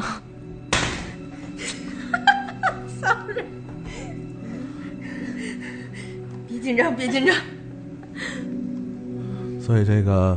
嗯，今天请小蘑菇来也是为了弥补一下，因为我们在座主播可能看日本恐怖片儿都比较少啊，也确实是，呃，这个为为为了节目嘛，没办法，就是做出一下牺牲啊。然后我也是特意看了一下这个《鬼娃娃花子》，其实说实话，有些手手法已经很很老套了，嗯，但是那种惊悚感确实是，嗯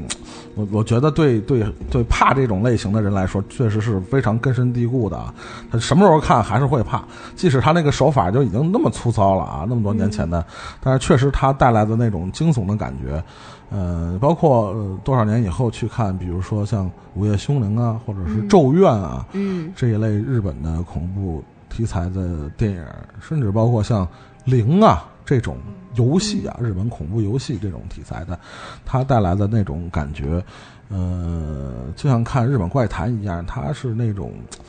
呃我我我觉得刚才我们大概比较了一下这个欧美的这个恐怖题材和日本的恐怖题材电影的那种区别，说一个不恰当的一个比喻啊，比如说美国刚才说《电锯惊魂》，它其实就是一种用男女来比喻啊，它更多是一种阳性的，嗯就是冲击力很强对的这种，就是非常有力量感的那样打击式的那样的惊悚也好，还是还是折磨也好，还是说痛快也好。而日本电影更多的还是那种女性化的、阴性的，所以它的主角更多的是，比如说女人啊，或者是孩子对小孩儿的那样的，就是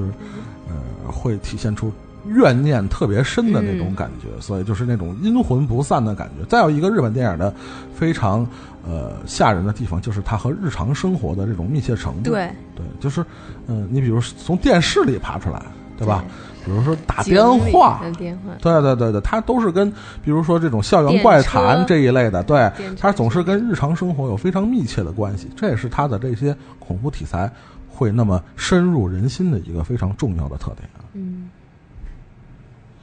啊，说完了这个鬼娃娃花子啊，那我们说一个呃不闹鬼的啊，对，你可以把耳机戴上了。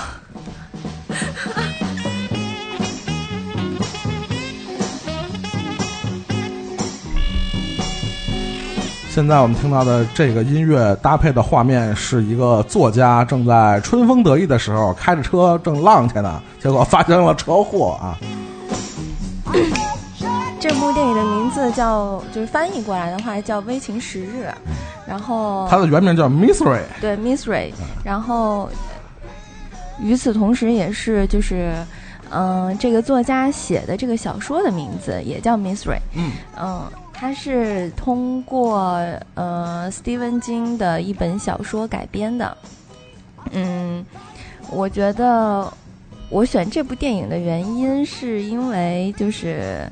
呃，就像刚刚欢喜说的似的吧，我觉得就是不管是鬼魂呐、还是异异鬼啊，反正就是异类啊什么之类的，对，就是可能是《权力的游戏》。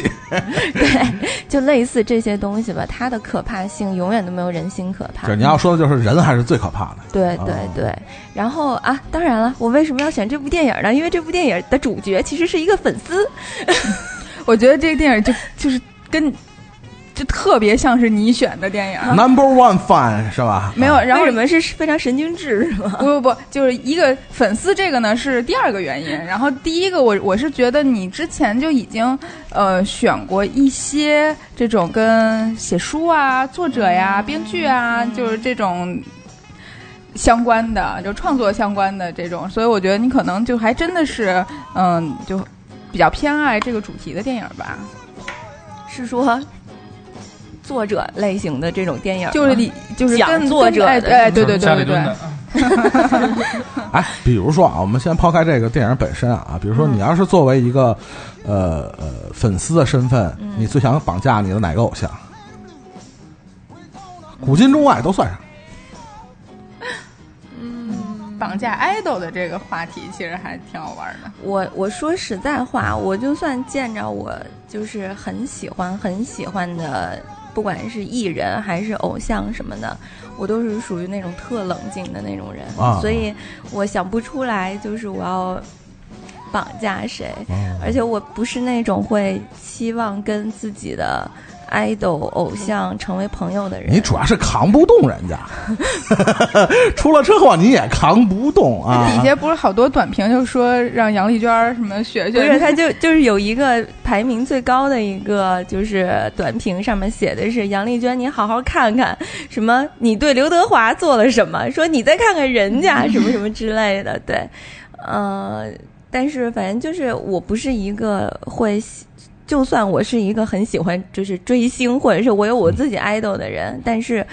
我也不是那种会希望跟自己的 idol 成为朋友的人。嗯嗯，对，还是希望有这个距离距感。离感。对哎对对对，而且就算看见了，就算他们就出现在我眼巴前儿了， 对我也是能就是控制住理智理智，对对对，嗯就是超理智的那种，就可能比他还屌呢。嗯，嗯假矜持。我们还说电影吧啊，嗯，对，嗯，这部电影呢，其实我是就是想说一下关于，呃，这部电影的原著作者就是嗯斯蒂芬金，对其实他的一些文学改编大户，嗯对一他一年拿版权估计得拿不少啊。他的一些这种就是由他的著作改编成电影的这些恐怖、恐怖电影吧，嗯对，其实很多很多，嗯而且大部分我认为其实都不是有鬼的。对就是对基本上全部都是以这种所谓的就是事件的气氛，然后来营造这种恐怖的这种氛围吧。而且，他很容易能够写这种紧绷人心的这种情节。他的书里面的这种，呃，紧就是让人家会读完了之后非常紧绷的这种感觉，包括从他的这些优秀的电影作品里面改编出来的，都是有这种效果存在的。我觉得这个是还挺让人。就挺挺挺崇拜的吧，因为我我小的时候就是也看过类似这种恐怖小说，小的时候就是我们这个年纪看什么《大禹神秘惊魂》系 列，我真的是不知道我之没啊看前我冷对面我之插前跟班人生 说来着，就是我发现真真的就是咱们这个年龄的人会都知道这个书，对然后但是对好像对稍微差个三四五六岁的人就完全没有听说过说一样，我啊所以说我了吧？对我就会质疑说咱们你跟我们差的真不止只是三四看五了一六部岁电影啊，十 二生肖。所以我在知道你也看大雨的时候，我才舒了一 口气，就是说我靠，原来这不是我自己凭空杜撰的书。可能是你记忆是假的。是因为就是上，我记得是上是上初中吧，对反正我忘了，对我真是已经忘了什么时候了。但是我小的时候一定看过这种书，然后上上课的时候在背兜里头看，就是传位阅子里一本书，然后全全班全的班人嗯在那儿因为传，它一套也挺多本儿的，对对然后对，你看出了了一很很多对，他我记得他差不多一套好像四五本儿吧，嗯，然后就是那会儿也不知道是都失心疯了一样，对就对 好喜欢看，又怕又爱看。对，然后有一些书里边的那些描述写的那些恐怖。恐怖的点，然后你你看完了之后吧，你连反正我是那种就连封面我都敢摸它，嗯我就觉得我靠真吓人。但是其实评 儿，对，其实每本儿最后它都有一个就是科学合理没化有的解最释。开始那几本没有啊，是？吗？后来才有的，嗯后边才有的哦就是一个少年版的都市传说嘛，就对是，系类列类似吧，嗯但是。就是呃，对比起来，比如说像这种《大禹神秘惊嗯魂》系列的、这里边的这种对于恐惧的描述和类，就是像就是斯蒂文金这种，就完全就不是一种类型对，的。对就是大米是大大米禹大禹神秘惊魂系列里面的那些描述，它可能还是掺杂着一些鬼怪、对，超它自还然力量。鬼嗯和怪，不是鬼怪啊，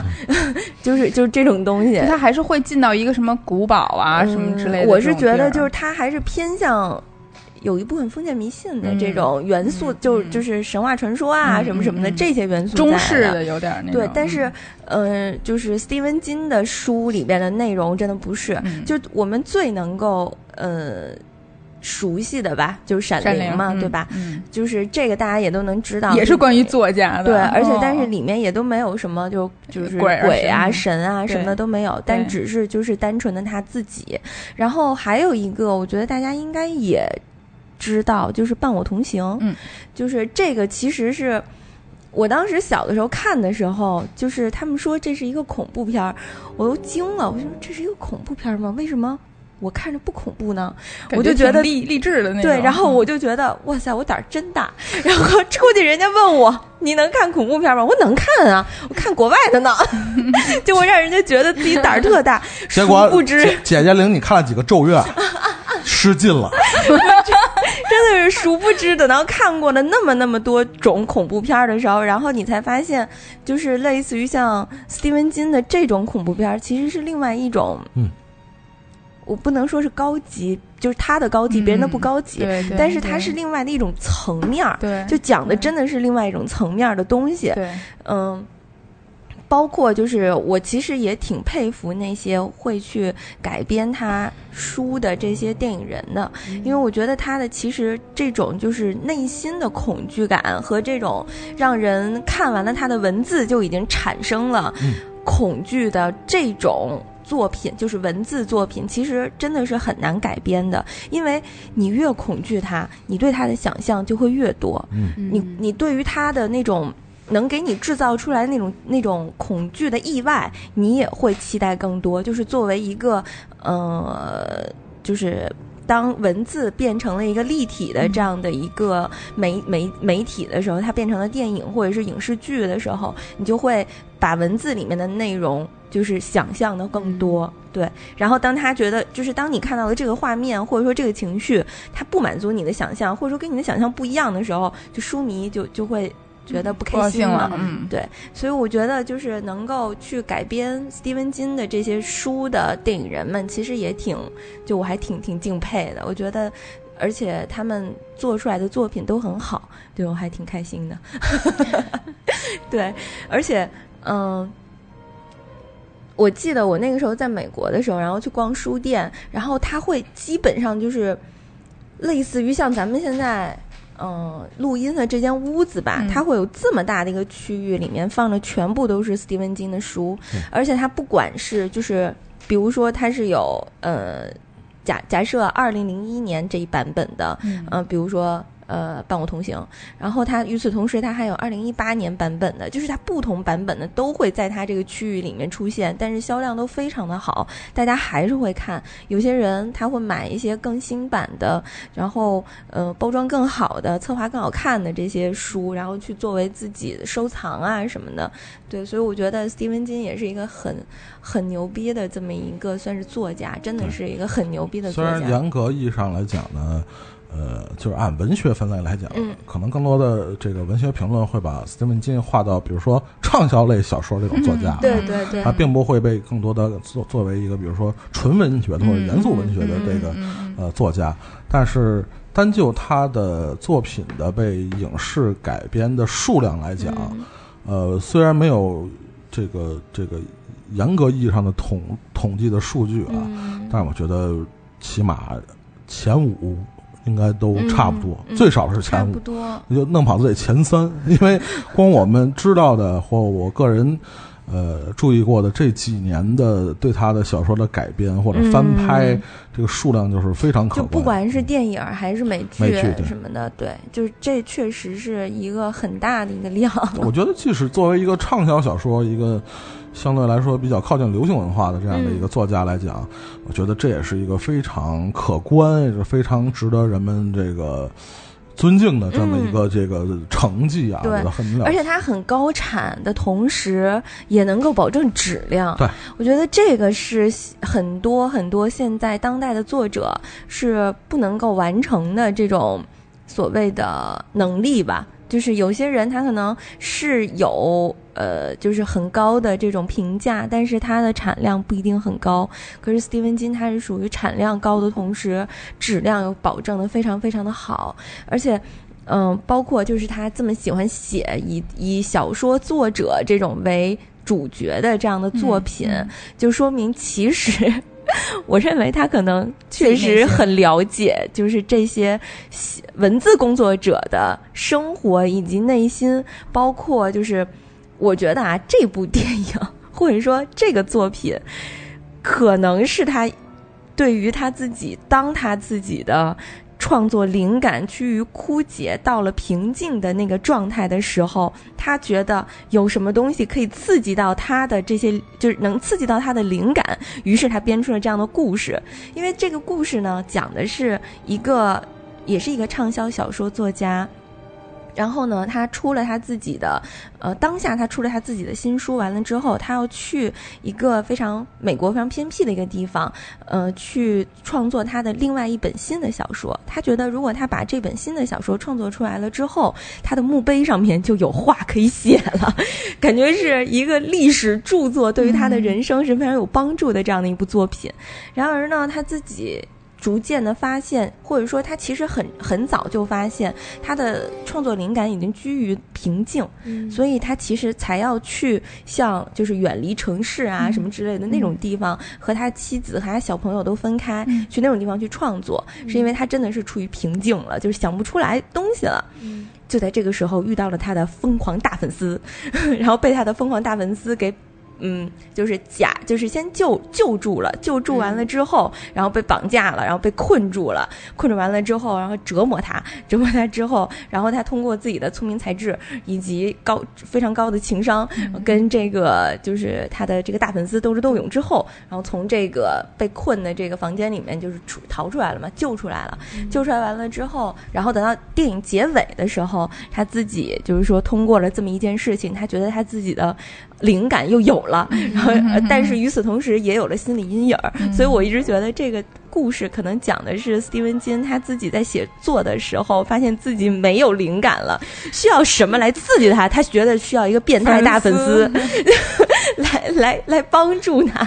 给他一些灵感。也可能这些粉丝是属于指责他有一些呃书的结尾写的不好啊，或者一些人物的呃人设定的不好啊什么的，用这些指责，然后来来来让来来刺激他，让他有更多的灵感吧。当然，这就是我自己歪歪的啊，我也不知道他为什么写这种类型的东西。但是，呃，这个电影为什么我就是把它推荐到？哎，我不敢看这个，呃，就咱们这一期里边还来是你，说的顺啊？就是就是为为什么我把它推荐到这一期来的原因，是因为，嗯、其实我是真的就是很恐惧这个电影的嗯海报。嗯就我小的时候，然后家里就是有这个 VCD，结果呢，我其实就是看到了这个电影，就 VCD 那个盘的那个封面儿，嗯我就不敢看了，嗯就是因为它跟。比如说偏日系的那种恐怖片儿也好，还是说，呃，那些比较血腥，像我刚才提到过的，比如《人皮客栈》啊什嗯么的，就就就是包括什么《电锯惊魂》是德州杀人狂》什么的，就跟这种的封面不一样。它是一个女的煞白的脸，然后被泛出来的白光，然后嗯头发还是那种。就是特别刘胡兰的那种发型，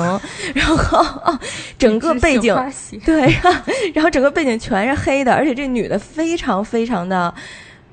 感觉非常的庞大，就是特大只，像是一个女版的祖萌一样，就是在那个海那个女的后来还演过挺多对的，对对，待会儿我再介绍这个嗯演员。然后就是全部都铺，就是整个大脸就铺在了嗯这个海报上，然后紧接着就是呃底下是一些英文字儿啊什么什嗯么的，就就大概是这样的一一个画面。然后我当时我就不知道这个里边讲的是什么，然而我也不想知道，我就真的是一直都没看。然后直到就是。后来长大了之后，嗯，开始了解了，哦，知道了《闪灵》，然后看了什么什么《与我同行》啊什么的，然后看了几本斯蒂文金的小说，然后就觉得是不是也可以，嗯、看一下，对对对，这这这个电影儿，然后谁知道这个电影里面的男女主角，尤其是女主角，就我很喜欢，因为她是哈哈哈演我老公的戏的一个女生，一我个还以为是演你老公的呢。演我老公女呢生，还行，为什么我印象里都是四四十往往对上？对对对对。对他嗯就是，他好像从这个铁达，我我反正是见到他的时候、嗯是在铁达尼号，就是第一个印象非常深刻的，是因为他是唯一一个在那那艘船的头等舱里边看得起我老公，然后并且给我老公一身非常帅气对的对对，礼服，然后让他去头等舱去跟那些就是 臭铜烂铁的那些资本家们吃饭的人，但是他。本身的那个身份又是这些船上的人也看不起的一个嗯身份，因为他是一个暴发户嘛。对，嗯，然后紧接着就是应该被大家广泛认识的，应该就是美恐吧。啊，我是看油炸绿番茄，啊然后对特别喜欢他，嗯，因为就是呃，凯西贝茨从他呃，尤其是这个《卫星十日》帮他拿了奥斯卡以后，对对对他更多的其实还是以这个中老年妇嗯女的各种形象出现。当然演过不少文艺片儿，对对对对对，所以因为演了这么一个其实有点惊悚的形象嗯啊，嗯尤其是我们现在听到的这个《月光奏鸣曲》啊，当这个音乐响起的时候，这个正是这部电影非常经典的一个场景啊，就是他当得知。呃，这个女头号女粉丝啊，当她得知她最钟爱的这个作家，我平时对你这么好，你却千方百计想逃走，还想害我的时候，他放弃了现在听到的这个《月光奏鸣曲》，嗯然后告诉这个作家，你知道当时对这些偷钻石的矿工会怎么处理的时候，嗯啊他手里拿起了这把大锤，也贡献了他在这部电影里最经典的一个演技，就是把这个作家的两只脚脚砸踝断，哎，就两只脚踝就是全部都砸断了。嗯，就是就是有肉的时候，而且他那个时候还给他绑着一个一块，就是两块枕木木板，得得枕着，不枕你砸不 断，知道吗？对，然后一下就断了，就是而且画面还有，对，是就是看着也挺疼的，嗯，但是嗯、呃就劲儿是挺大呀。 对，如果要是说到就是这部戏的一些情节的话，嗯、我觉得，呃，这部戏里面让我认为它比较成功的是女主角的这个人设，因为。嗯，怎么讲呢？我们经常会看一些恐怖片儿也好，或者是惊悚片儿也好，很多时候我们能够看到这个主主角他的人设是非常的怎么讲，非常的鲜明的，嗯或者说非常单一。嗯因为他的恐惧并不是来自，就是就是在有一些恐怖片儿里面，他的恐惧不单单只是人，他还有其他的外界的一些东西可以辅助他，让这个电影变得更恐怖，比如说。声音呐、画面啊，等等等等的。但是这部电影，我认为它就是靠这个女人，让这部电影变得非常恐惧的。那么，为什么我说这个女生的这个女人的人设非常非常的成功？因为呢，她把这个人设是制造的特别的复杂，属于暗藏了非常多的反转。因为在最初的时候，你看到这个作家遇难之后，你会认为。这个女主角只不过是一个就是过分热情的一个粉丝儿，然后呢遇到了自己的偶像，嗯、也非常不满意这个偶像写出来的小说的结局，嗯于是就出现了一些让我们觉得很很奇怪的一些情绪，就是反感啊什么之类的这些情绪。但是呢，他的这些情绪只不过在我们看来认为它波动比较大，就是有点夸张那种意思。所以其实这个是他第一个层次。紧接着，嗯、就是随着这个作家对这个。女士就是对这个女主人的了解，与对这个自己的偶像啊，不是不是不是，对自己粉丝的对对对了解，我们也可以知道，就是，嗯、原来这个女粉丝是一个就是长期作恶，就是恶果累累的这么一个女粉丝。惯犯，对，她是，而且她都怎么做呢？她都做那些就是，嗯、她杀了很多的婴儿。然后她在呃那个杂呃不是杂志就报纸，他们这个镇子上面的报纸上面称之为是一个魔鬼护士，哦对因为她是一个产看护科看护，产产科的一个就是护士，然后她在她在产科里面就是杀了很杀小孩多儿嗯很多小孩儿，对。然后更可怕的是呢，就就这是已经是一个反转了，然嗯后接下来再有一个反转是、这个护士。在上学的时候，就是她的专业成绩非常的优秀，等于她还是一个就是嗯学霸，对，类学类霸似杀这人种魔对。然后，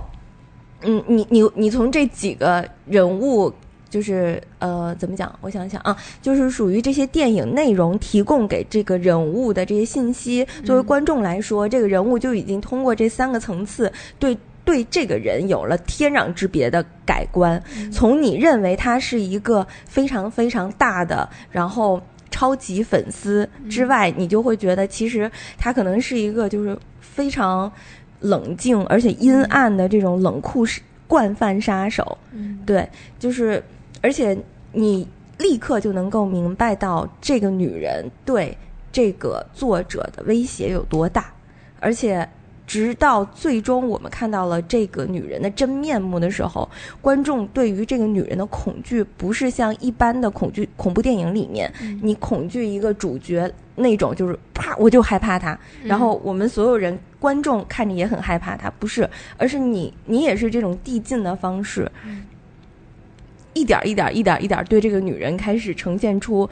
就是越来越深的恐惧，然后你会觉得有些人就是你真的是见着了她之后，然后你你不知道她实际上是什么样的，因为这个女人表面上给人的那种感觉真的是就是热心，然后就是你想啊，这个男的的体型儿也是，就他的整个风格是那样。对，然后这个男的都都已经在雪地里翻车了，他是把那个门撬开，然后把这个男的救出来的。对，而且就是平时的时候，这男的想要什么他就给什么，就是想吃什么呀，嗯、就而是一且个护护工嘛，知人知面无不知无微对，不至真的的护是工，，对对对，那。嗯，还有就是这个电影的一些电影情节的一些转折点，我觉得其实他们设计的也是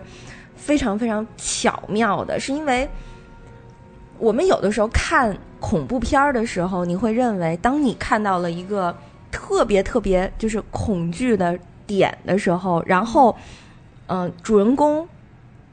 把这个恐惧的点给解锁了，也就是嗯说，他从这个恐惧里边逃脱出来的那种感觉的时候，作为观众来说，你是有一口气儿，你也跟着他舒就是提上去，然后就对再对，放就那松种下来的。嗯你会觉得就是哦，他每一次逃脱这种险境的时候，你都会替他捏把汗。嗯但是他只要逃脱了，你的气儿真的是能输出来。嗯可是这个电影呢，是属于就是你觉得他马上就要逃脱了，然而并就没有是吧？对就是一人直提着，对， 就是一就直是，然而就是完全就就没没戏了，就是嗯就被一些非常非常傻帽的一种行为就觉得就没戏了。比如说，因为他是被控，就是被控制在了这个房间里，嗯所以其实他最大最大的，呃，就是能够完成，能让他。就是保命的唯一方法，就是从这个房子里边逃出去。对，然后在这个女人不在的情况下，所以呢，你第一次看到的时候，就是呃，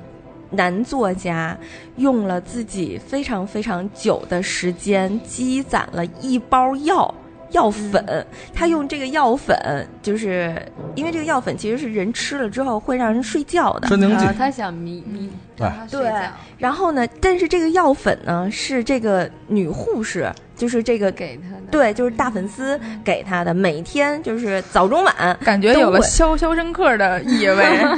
对，因为《肖申克》也是斯蒂芬金改编的嘛。对 然后他就把这个就是呃药片儿啊，他每天他都不吃，他把这些药片儿全部都倒在了一个纸里，就是嗯纸袋儿里，然后攒着，攒着完了之后，直到有一天，呃。呃呃，他跟他的这个女女粉丝说说，我们两个人就是因为庆祝书好像写的，因为这个女女粉丝把他困在了房间里面，让他写书， 对，写书给自己按看，照自己的意愿写对书，对啊对，然后于是呢，他就是马上这个书就要写完的时候，他就让这个女粉丝说：“咱们两个人今天吃顿烛光晚晚餐嘛什么的。喝一个，”对，然后嗯于是这个女的呢就准备了一大桌的好吃的，嗯等到开始还，挺贤惠，对对对，这女的其实真的是表面看特别好，除了不是人以外，别的都挺好。然后等到就是马上他要要开始喝酒的时候，这男的还跟她说：“哎，我们没有蜡烛，我们应该喝吃就是烛光晚餐 嘛。”应该这个吃 蜡烛， 然后，然后这个女的当时就是非常就是少女心爆棚了，你知道吧？对，哎就所以所以这段感觉我得说一下啊。从某种程度来说，史蒂芬金小说好的地方就是他写出了人物人人性的复杂面，嗯所以你从某种程度上来讲，这个作家也是在利用这个粉丝。不是啊，是啊，对，一虽定然是的他呀。为了求生嘛，但是其实他也使用了一些不太他就是道用德自的己手的段用都是用大用猪了蹄自己子的美色， 不 是他就是用自己的这种高情商嘛。其实你这样对比起来的嗯话，你会发现这女就是这个女粉丝的情商其实真的很低。对，然后。这个作家的情商，maybe 可能跟这个女粉丝对比起来的话，他情商就非常的高。玩玩弄少女，对他玩弄自己的迷妹，好吧？是是是是是，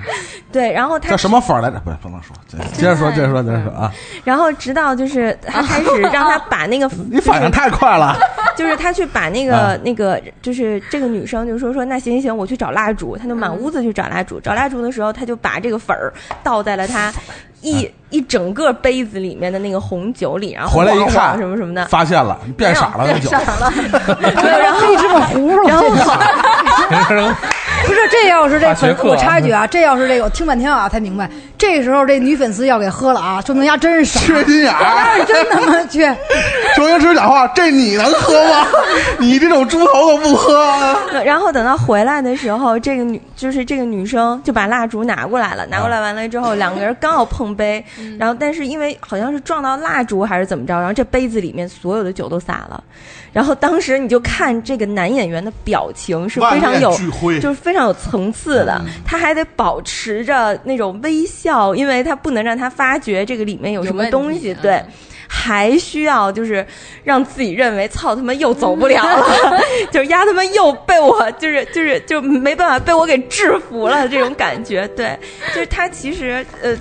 整个这个男粉男粉丝对这个男演员的演技，在这个时候，就是尤其是一些比较大的一些特写里面，其实都能够看得特别特别的清晰的。嗯对，然后第二个呢，一个比较有意思的转折是作家他藏了一把就是所谓的水果刀，呃对，就是他切菜用刀尽用尽自己非常吃全奶的身劲儿。力气吧，真的是。然后好不容易拿到这个水果刀，观众当时其实都以为，当这个女的回来的时候，或者靠近她的时候，她可以对她可以用这个水果刀捅了她，但是万万没有想到，这个男的就被一针镇定剂的针，就是镇定剂那个针、就被。打死就是就是注射完了之后，男的就晕倒了，晕倒完了之后，等到第二天起来，这男的浑身都被五花大绑起来了，因为这个女的就揭穿他，就是说。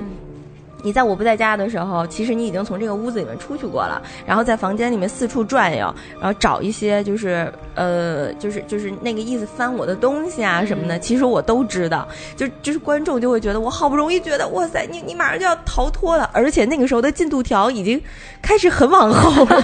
对。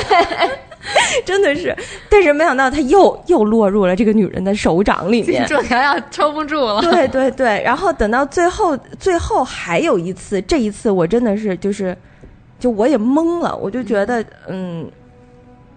不管是原著作者还是编剧吧，在这个时候设计这样的东西，其实它的功能性非常的强。也就是说，这个镇子上面有一个老警探，这个老警探一直一直在追踪这个作者为什么失踪的案件，他已经都找到了这个房间，就是他已经找到了这间屋子。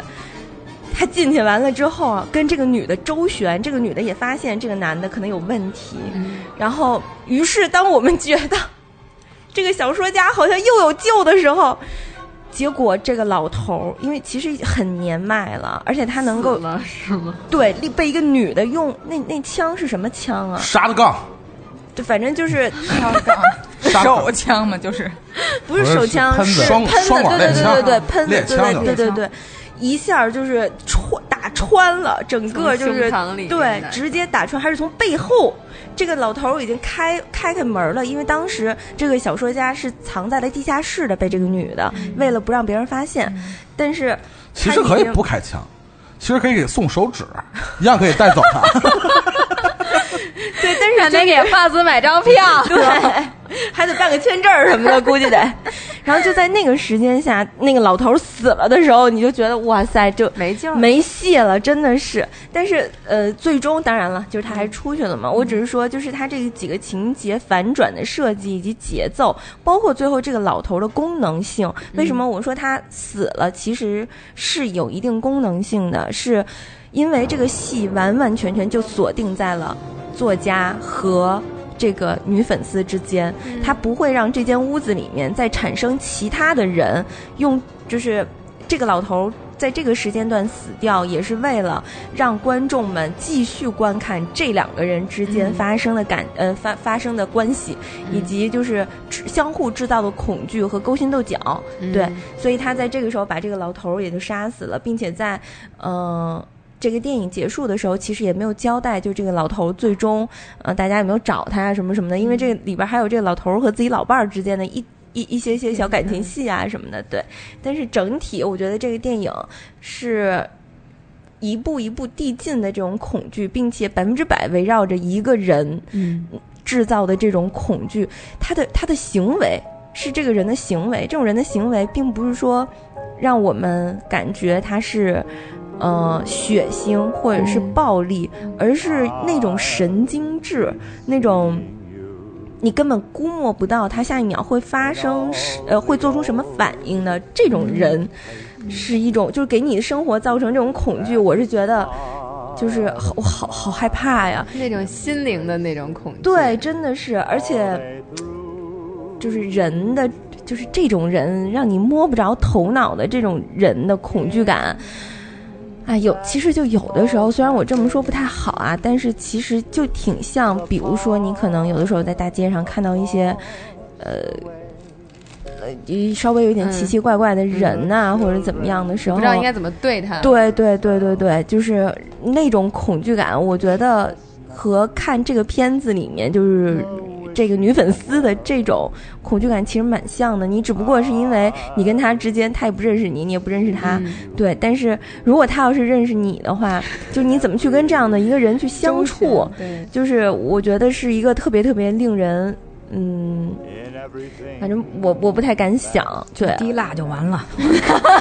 粉丝是可以很啊极端的。说到点儿上了，我跟你说，你会发现，其实你看完整部这个电影啊，你会发现，其实这个女粉丝对于这个作家的爱，实际上是很直线或者很单纯的，不掺杂任何的跟性有关的欲望。嗯所以这也就是可怕的地方那。刚才杰子说了，如果这变成单纯的肉体关系，其实倒是没有那么简单那可不了。刚才您说这个给他藏地下室关起来，都关成功了，让他还写不让低他了写书，因为他写他书啊，让他是不是让他写没书？有因为他什么也不对于干就也写书，他对于这个男，就是对于这个小说家的崇拜，啊都是来自于书作品就因为他，就什么叫就是说呀？ 所以呢，就是单成纯嘛，可哎可说呢，可这说意啊思，就破灭他那种偶像在他就是肯心定中的形象。当他一旦这个小说家在这个粉丝的形象中破灭了以后，他就安全了。我啊觉得他，我我认为就是他在呃给就他傻，那就不是那什么粉儿了。 就是他的那个呃，在这个过程当中，他把这个《Misery》的这本小说的结尾，包括这个人的一些剧情，嗯、发生的一些变化，让这个女粉丝不满意的时候，我觉得他已经开始。就是算是就是就是这个偶像的形象，在他心里可能已经没有那么那么的至高无上了，所以他才能够把他就是就是所谓强迫他，嗯，对，让他按照自己的意愿写东西、写书啊什么什么的，并且就是切断了家里的各种的对跟外界的联系方式啊什么的。嗯，我觉得呃，当当你遇到，就你有时候会想吧，就我嗯，他可能也不单纯的是粉丝和偶像之间的这种人际关系，就是。哎呦就是你，你经常自己吓自己一跳。就是你经常也会看到一些社会新闻嘛，我们现在也嗯会看到一些社会新闻，同样也是跟这个有一些相关的嘛，只不过就是折磨的方式不太一样，可能嗯是杰子刚刚说的那种，那是折磨快吗？乐，那是鬼。你看，说到点儿了吧哎？您说这我都赞同，但是这个我不不太不太认可。这是另外一部电影叫《五十度灰》，对对对对 对对对，那我个他要真那么对这作家，那作家可能不走了就，说给他放了，你嗯走吧。他都我还写什么书啊？我就一直在这我， 而且你还要说那个叫近视培育啊不？是，你还得清楚一点，就是这个作家的腿，就整个下肢全部都坏掉了，就是受伤了。没没没，这个我得纠正你一下啊，他是骨折，啊他对那对个骨折骨折他那个应该没问题，对呀，哎啊，不不妨 碍，不妨碍不妨碍。他是胫腓骨骨折，你看对对啊。这个就是说，咱说一个别的啊，就是我觉得哪种人特别可怕啊，就是看着挺是人模，就是挺是好人的那种人，但实际上呢，那什么，然后所以让你看来就更那什么。然后我我也会说，反正你们明白就行啊了。我看过。超超不是超他大这啊种我怕我一会儿忘了。这个电影里边不是就是吗？就这个所以女的说就是。但是它跟你那个滴蜡什么的没有不是关就系是了，他没把您另说，对，它已我经说一没个有别再的啊说滴蜡了，对，就是嗯说您说您说这个，我我就想到一个，我看一另另外一个一个片子，什么名儿忘了，就是一 就是片子刚一开始就演那个特别典型的那个美国那街道，嗯然后两边都是那种小别墅那种，但是也是普通老百姓那种感觉，然后一堆孩子在在那个街道玩儿，嗯骑车呀。踢踢球啊什么的，嗯特别开心，而且音乐放的是特别开心的音乐，嗯，特别特别开心的。哎，这镜头走走走，就到了其中一间儿，这咔开了门，走走走，屋里边也是很温馨的，嗯，干干净净的。走到地下室了，这镜头就啊走地下室了，地下室门一开，是这音乐啊怎么传出来的呀？原来是这个地下室的男主人，啊嗯嗯，他在播的音乐，实际上就是咱们听的那个那个电影那个背景音乐，嗯嗯，非常非常欢快的音乐啊，干嘛呢？分尸呢？啊实际上他一看，哎，特别特别开心的分尸呢。嗯但是实际上他是一个非回他妈回来给他妈做饭，哎，特别特别孝顺的这么一个那么一个男的。嗯所以说，但是这种人还是挺可怕的。就说你邻居之间，可能你的邻居有点像就 Fargo 是这第样二第二季，对对对就你不觉得恐恐怖大师系列啊。我记得那个梁朝伟那时候也演过什么片子，什么名儿忘了啊，就是也是他戴上一嗯就不戴眼镜儿，特别斯斯文文的。嗯，不对，戴着眼镜戴儿眼斯镜儿斯文文斯斯文文 的，而且还是一个挺有。就是单位，反正挺那个，劳模单位哎，的，单位劳模，然后就是说，呃干嘛都挺让人家都觉着是优秀员工哎哎呦哎哎哎，哎这一摘眼镜儿，而且他演的特好，你马上能从他的眼神就能看出来，到底是什么黄秋生吧？这真是真是梁朝真是伟梁朝伟嗯啊！所以要小心优秀员工是吗？对，其实可能就这个电影里，他你说一个护工也好，护士也好，平时可能是最不让人起眼儿的放心人，的然后可能大家的精力都会放在大夫、病人什么的身上，可能根本就不会注意到这么一个人。但是他如果他是一个粉丝，因为粉丝就有很多粉丝是，我我觉得不不一定，就是大家不要把这个苗头，就是或者是这种变态思维，就是指向粉丝、啊我没有说粉丝，我、嗯我我我说的是他的护工的普身通人份，就是普他通的身份就是最不起眼儿的这种人，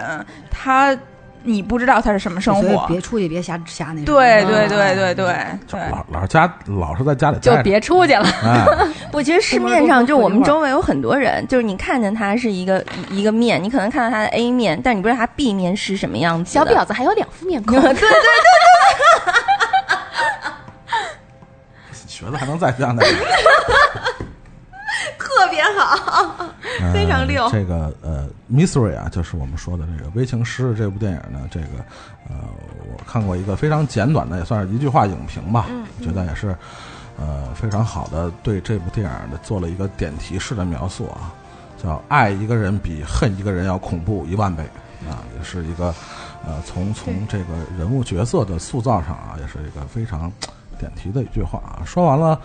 呃，粉丝和这个偶像之间的这么一个小小的温馨的故事啊，小故事啊。然后我们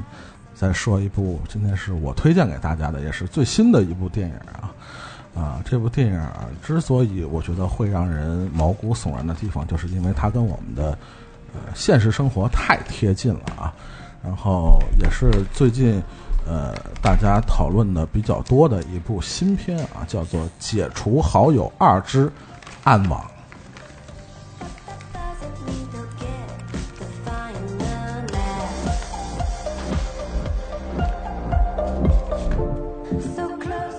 其实这部电影儿，呃，因为我刚才说了叫解除好友二啊，有解除好友二就有解除好友一啊， 但是这一啊，我这这没看过，没看过。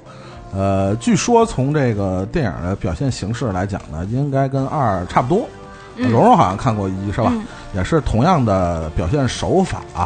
呃，什么样的表现手法呢？就是其实几乎全篇就是以一个苹果电脑的主页的形式出现在这个全全篇的这个画面中。就是看了一个多小时的显示器， 对，就是以以第一人称的或者视角啊、视角在看那个一个苹果电脑发生的所有的操作啊，呃，这故事呢，其实因为是比较新的电影呢，我嗯我觉得还是不要剧透太多的细节。但是呢，我们用没事儿，嗯最就是简你单看了之后，你就认为那个最陈简冠希、啊，陈就是对对谁陈有谁 陈老师的遭遇都不算什么。啊是陈老师的遭遇啊，没 没有没有没有没有，就是这是一部低成低成本电影嘛，据说这个可能就是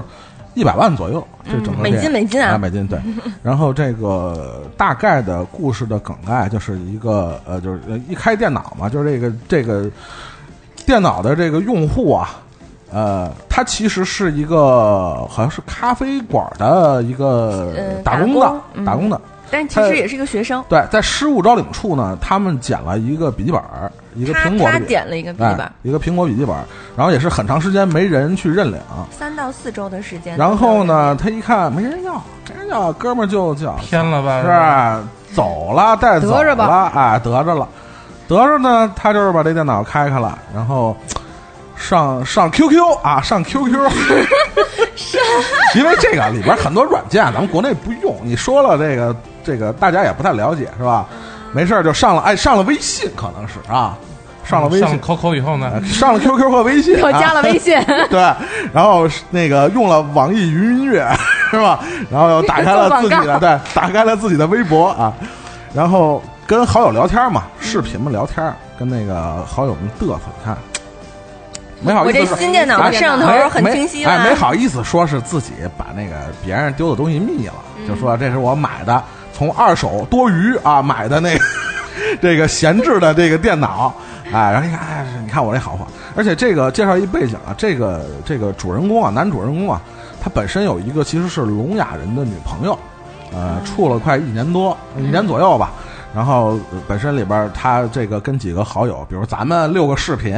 的同时呢，又跟他这个女友在这儿聊天儿。嗯但是有一个问题，他突然发现这个电脑内存不够，跟我这手机一个德行啊，嗯发现内存不够，苹果的东西都得操，妈的就是内存不够。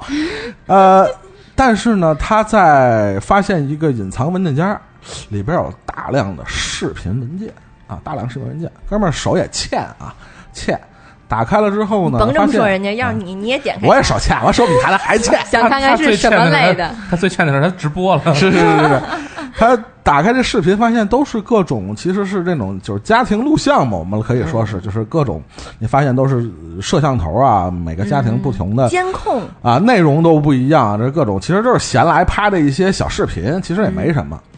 但是他和几个这个网友的聊天的时候呢，他们这个好奇心啊越来越深，越来越深，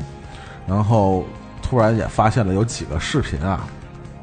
可能就是这个，呃，用什么不太专业一点的话语来说呢，就是那种呃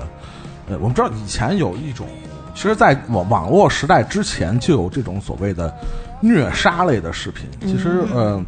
呃，我记得最早有啊，它是是这个虐杀类的这种视频，其实是有嗯地下交易的，就是有很多人啊，不是，其实你他会你得顺，你得反着 说，你得反着好好说，先发现视频嗯啊，这视频，那很多人呢觉得这视频可能就是假的，啊嗯比如我跟大家举一个例子啊，里边有一个视频，但这个视频没并没有播完，呃，是在一个水泥地里挖了一个坑，可能是嗯啊，里边躺了一个躺躺着一个女生，嗯然后旁边是一个大的那个跟汽油桶似的，那个汽油桶上标识是腐蚀性液体。嗯然后就有一个男的在做一个动作，就是把这个桶里的液体往里边倒往里，就后果大家可想而知啊。就是发现有一串这一类的视频以后呢，呃，他的这些网友呢就感到了不安，说你这个是是怎么来的？到底是嗯真的是假的？随之后呢，在这些视附着这些视频的里边呢，有一个小程序软件，嗯这个程序软件写着呃名字叫 The River，呃字幕他们翻译成叫暗河嘛，暗河。然后点开这个 The River 这个程序的时候呢，进入这个界面就像 The Door DOS DOS 软件的那种那种那种感觉啊 DOS 语言，啊，这种非常古老的，嗯然后是呈现出一个类似一个船在运行的这么一个画面。其实这就是刚才蓉蓉要提到的，这就是所谓的这个电影的副标题“暗网”，暗网交易。就是其实就是你刚忘说了一点，就是他嗯点到了这个小程序的同时，是有人已经进入，就是有人 黑从进去了。不是是有人从他的微博里面，然后跟他说发私信，微信微信啊啊， 好好，反正就跟他说话，嗯那个意思就就是是你支付宝给你转账了，对，给他转了嗯嗯，好多钱哦， 对，好多钱，对，因为他对还有一个问题没说，他捡这个电脑所有的这个开的软件也好，APP 也好，嗯都是自动登录的。对，所以大家设定的不要自动登录哦啊，自动登录很容易出问题，知道一定要手动登录。所以就因为它是自动登录，呃，很多这个它登录的，比如说聊天软件，嗯很多人并不知道现在在使用这台电脑的并不是它原来的主人，嗯，嗯所有所以才有这个故事后续情节对的发展。而且它的里面有一个主线，也就是说，在这个过程当中，电脑屏幕上面始终是有一个在就隔着屏幕另外的一个人，然后再跟主角对话的，嗯就是来 push 他，让他一步一步走入自己的圈陷套。陷阱，啊嗯一个陷阱。当然，这个故事我觉得大家因为是新的电影嘛，我觉得大家可以找来去看一下啊。嗯那、包括这个呃，他进入这个暗网啊，这个所谓的交易平台啊，嗯会发现越来越恐怖的真相和越来越巨大的危险，而嗯且。不仅是他本人，而且他的所有在线聊天的、视频聊天的这些网友和他的女友，都深陷到这个危险之中。当然，具体的情节的发展和延续，大家我觉得还是找这部电影去看一下。呃，从多方的媒体的评论来讲呢，呃，对这部电影的，尤其对《解除网友》啊，《解除好友二》的评价解除都网友 有，对，这这跟《解除网友》也差不多。他的评价都要好于一，虽然可能票房上他们说可能还稍微嗯并没有那么好啊，谈不上爆款，但是他的评价确实是还是挺高的，嗯而且大家一致认为这可能是以后的低成本电影的一个发展的一个趋势。嗯对，它是以一个完全的第一视角的，以一个操作界面的形式出现的这么一部电影，但是却呈现出非常好的，其实挺令人背后呃毛骨毛毛骨悚然的那样的效果，所以就不这能部电深影想对，不能深就想。这片儿是真的是而且不能深想和自己的真实生活联连在系一起联系在一嗯嗯起。虽然有很多软件你不翻墙你根本上不去，但是你用国内的这些软件，可能也会接触到冰山一角的下面嗯是什么样的文化。因为看完这部电影，我会联想到我最开始上网的那个那个时时代啊，那最早有 Internet 那个时代，其实就有很多论坛在传播这类。我觉得你们大家可能也接触过这种所谓的、呃特别血腥，甚至。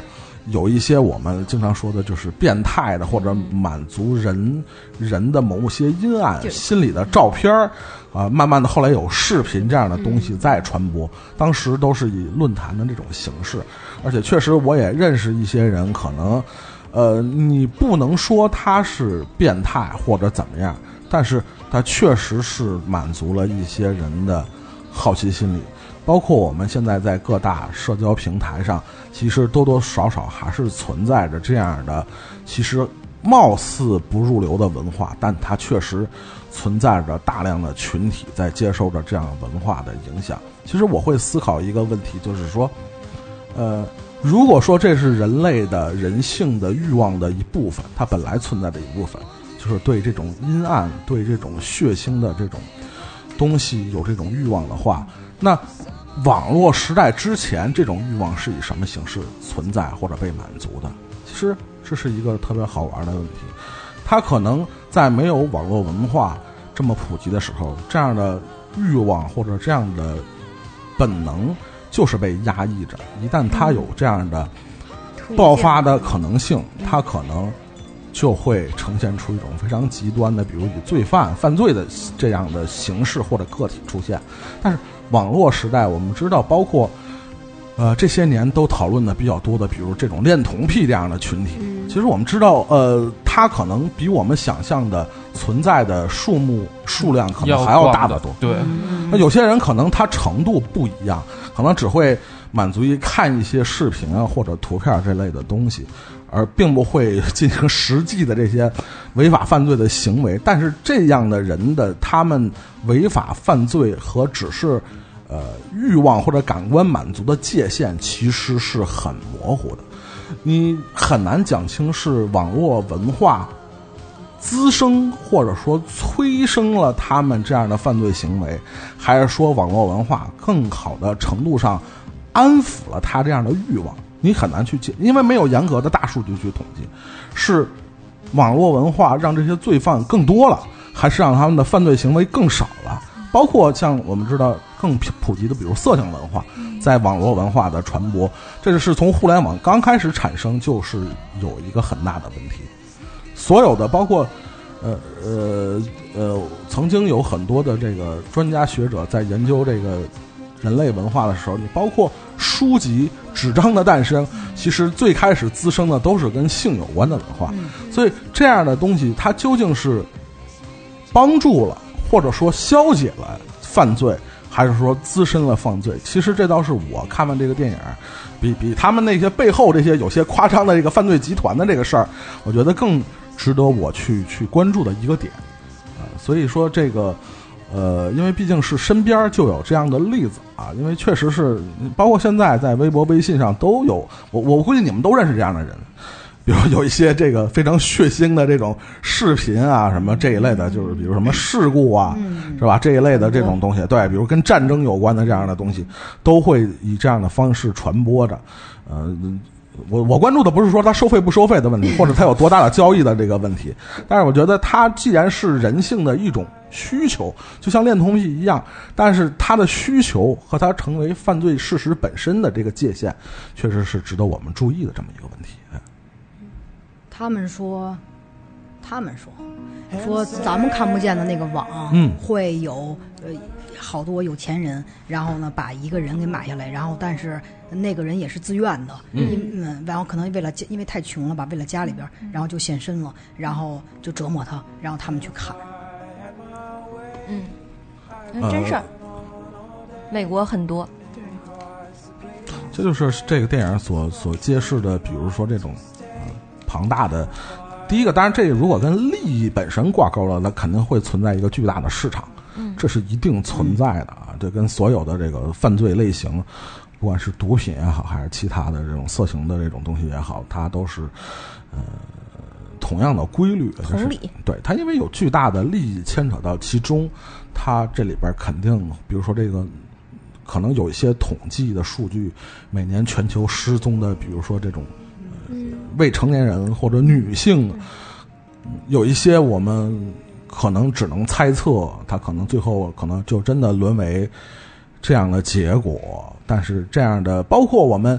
呃，就是这几年特别被全球媒体和全球政府都在关注的，就是恐怖主义的传播，其实也离不开所谓的这种这一类的网络文化的盛行，因为不再是传统意义上的我必须去这个阿富汗或者伊拉克接受组织的培训，或者加入一个什么团体，它可能就是以网络传播的方式，所谓的新型恐怖主义在全球进行蔓延，这其实也是所谓的这种呃，你说是暗网的一部分，或者说这种网络这种毒瘤的一部分，所以这种文化，呃，你也很难讲它是是是促进了这样的文化的就发这个展。嗯工具吧，就是网络其实是一个工具嘛，它其实，嗯、按现在来说，呃，可能我们可能能够在网上交易，就避免了之前，呃的那种现场交易什么的，对。但是其实在，呃很早的时候，它还没有网络的时候，像这种就是，嗯，比较可能让有一些人心灵爽的这种影片，或者说这些当事人他们的那种交易，嗯，就更更残酷。呃，就是更刚才现实对说说到我们就是刚才说的这个虐虐杀视频这一类的，可能大家如果感兴趣，可以看一下那个大卫柯南伯格拍的这个录像带谋杀案。嗯呃，但是它这个里边传递的可能更多元的，呃，更多元的信息在里边，不光是关于电视媒体的问题，但是它里边确实呃折射了一个一个现象，就是确实在早于网络时代的就有，比如说，尤其是呃。录像带或者录像机或者有线电视这样的多媒体进入家庭以后，就开始慢慢出现了更多的满足很多人奇怪的欲望的这种方式方法。呃，就像我们说的，如果你要说是一个十九世纪或者十八世纪的恋童癖，他靠什么方法来排解他的欲望呢？因为他是恋童癖这事儿本身是没法否认的，嗯他的欲望本身就是这样的。但是生活在一个农业社会的一个恋童癖，他肯定没有录像 带，也没有电影，没有电视，没有网络。但是生活在一个网络时代的一个你有一个不同于常人的欲望的人，你显然你的欲望会更容易得到满足，满足啊嗯但同时也更容易被扩大。所以这就是嗯哎，今时今日会面对的一个非常，其实是挺挺焦虑的一个问题。科技的进步就让媒介和工具这种东西变得更发达嘛，然后但是它永远是双刃剑，就是你看你怎么用的，还是人本身来决定。我记得看这个电影的时候，里面他这个男主是第十四号，也就是说，其实他们这一伙人可能在这个男主之前已经用同样的方式试过了很多人，哦，是故意让他捡到这个电脑对的，是吧对是是但是呢，可能那些人最终都没有像男主似的顺着他们的这种陷阱嗯以及他们的剧本这样发展下去，所以那些人都没有被爽到，只有男主上钩男主了。太喜欢这个电 脑了，因为这个，因为为什可么能是一个粉色的电脑，不是因为，其实我我是觉得啊，这男主为什么对这个电脑就是这么的宝贝，是因为首先他是一个学生党，嗯就是他可能也没有什么钱去换自己的电脑。嗯其次呢，就是因为这个电脑的可能呃，就是一些配置能够满足他现在正在生产的一个程序，这个程序就是手语的程序。这个里面其实有一个挺关键的一个点，就是我们现在经常能够在网络上面看到一些鬼畜的视频，这种鬼畜的视频是把我的话。我我今天在这儿说了这么这么一整期，然后我我可能过两天就是就下下周，没准我们又出了一一一期，然后这种鬼畜的视频其实可以把我们的一些话都给剪成一段一段的，然后变成了一句新的语，就是变变成一一个新的一句话、嗯放给别人听嘛，对吧？重新解构。对，就是其实这种鬼畜的视频现在其实蛮多的，而且很多人就是说白了吧，对于我们这种就是制作者来说，嗯、就剪这么一个视频特简单。那你相对来说，作为一个黑客来说的话，那就是太 easy 了，对于他们来说剪这么一个视频。所以，嗯，就是这个东西其实也是。我认为也是这个电影里面其实还挺关键的，对，而且就是啊，我们接着刚刚那个说，就他为什么对这个电脑，而且还那么喜欢的点是在于，因为他女朋友呢是一个聋哑人，然后他自己其实不会手语，但是他女朋友会读唇语。这个电脑的摄、呃那个摄像头。就非常清晰，他的同学吐槽他的时候都说：“你买你你这是什么什么电脑什么摄像头啊？我怎么都能看到你脸上的每一个毛孔。” 然后其实是说明就是这个电脑很清晰，它能够让他的女朋友能够非常清楚的看见他在说什嗯么。对，所以其实他对于这个得来之不易偷来的这么一个电脑，有一些对温情在里对面。对对对，就是是他生活的，就是就是也不能说刚需吧，但是他非常急需需要一台有这么多功能的电脑。对女朋友去交流，对对对对对，我我其实就是就是这个电影儿，它它是通过网络，然后让我们看到，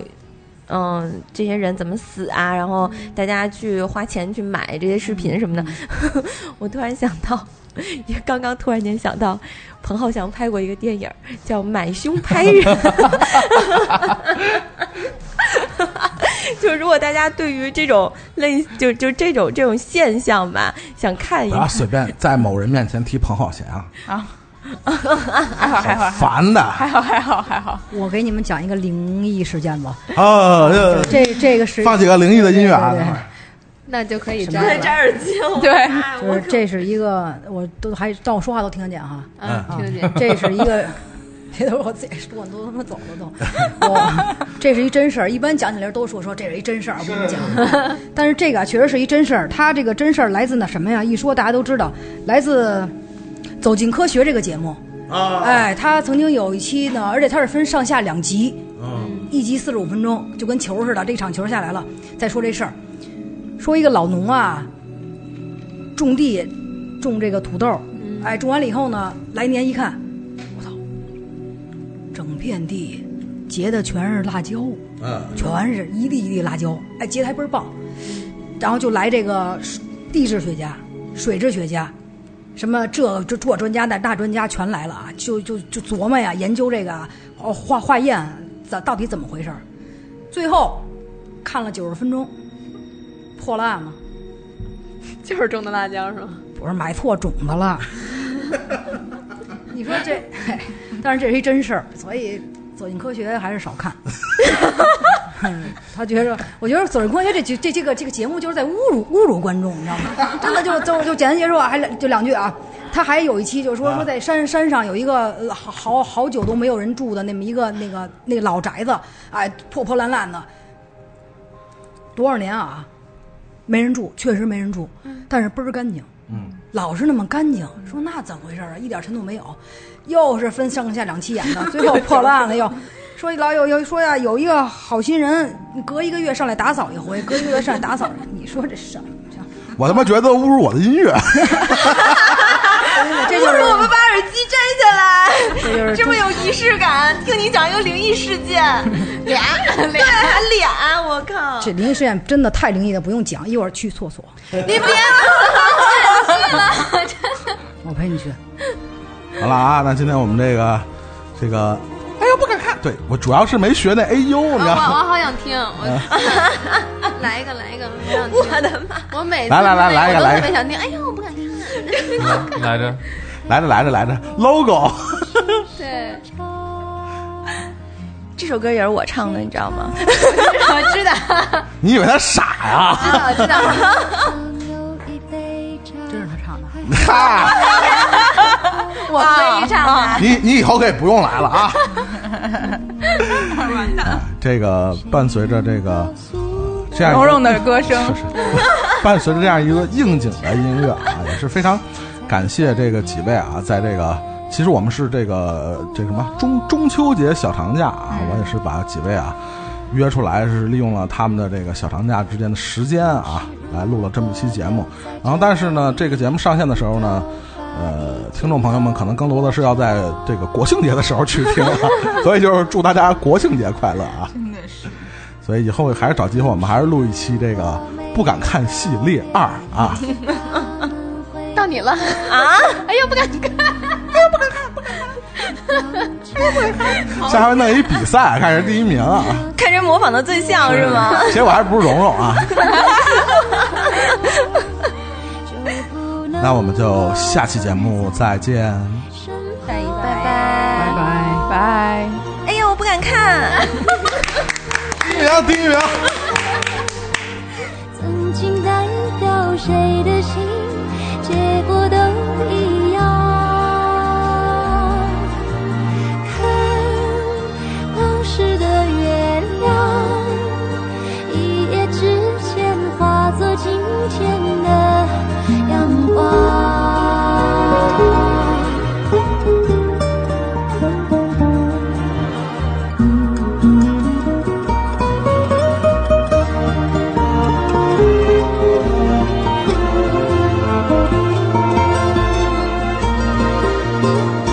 谁能告诉我，哪一种信仰能够让人念念不忘？回头看，当时的月亮，曾经代表谁的心，结果都一样。看。当时的月亮，一夜之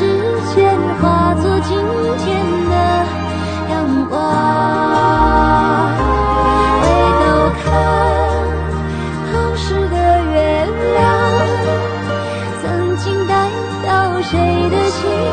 结果都一样。看，当时的月亮。一夜之间化作今天的阳光。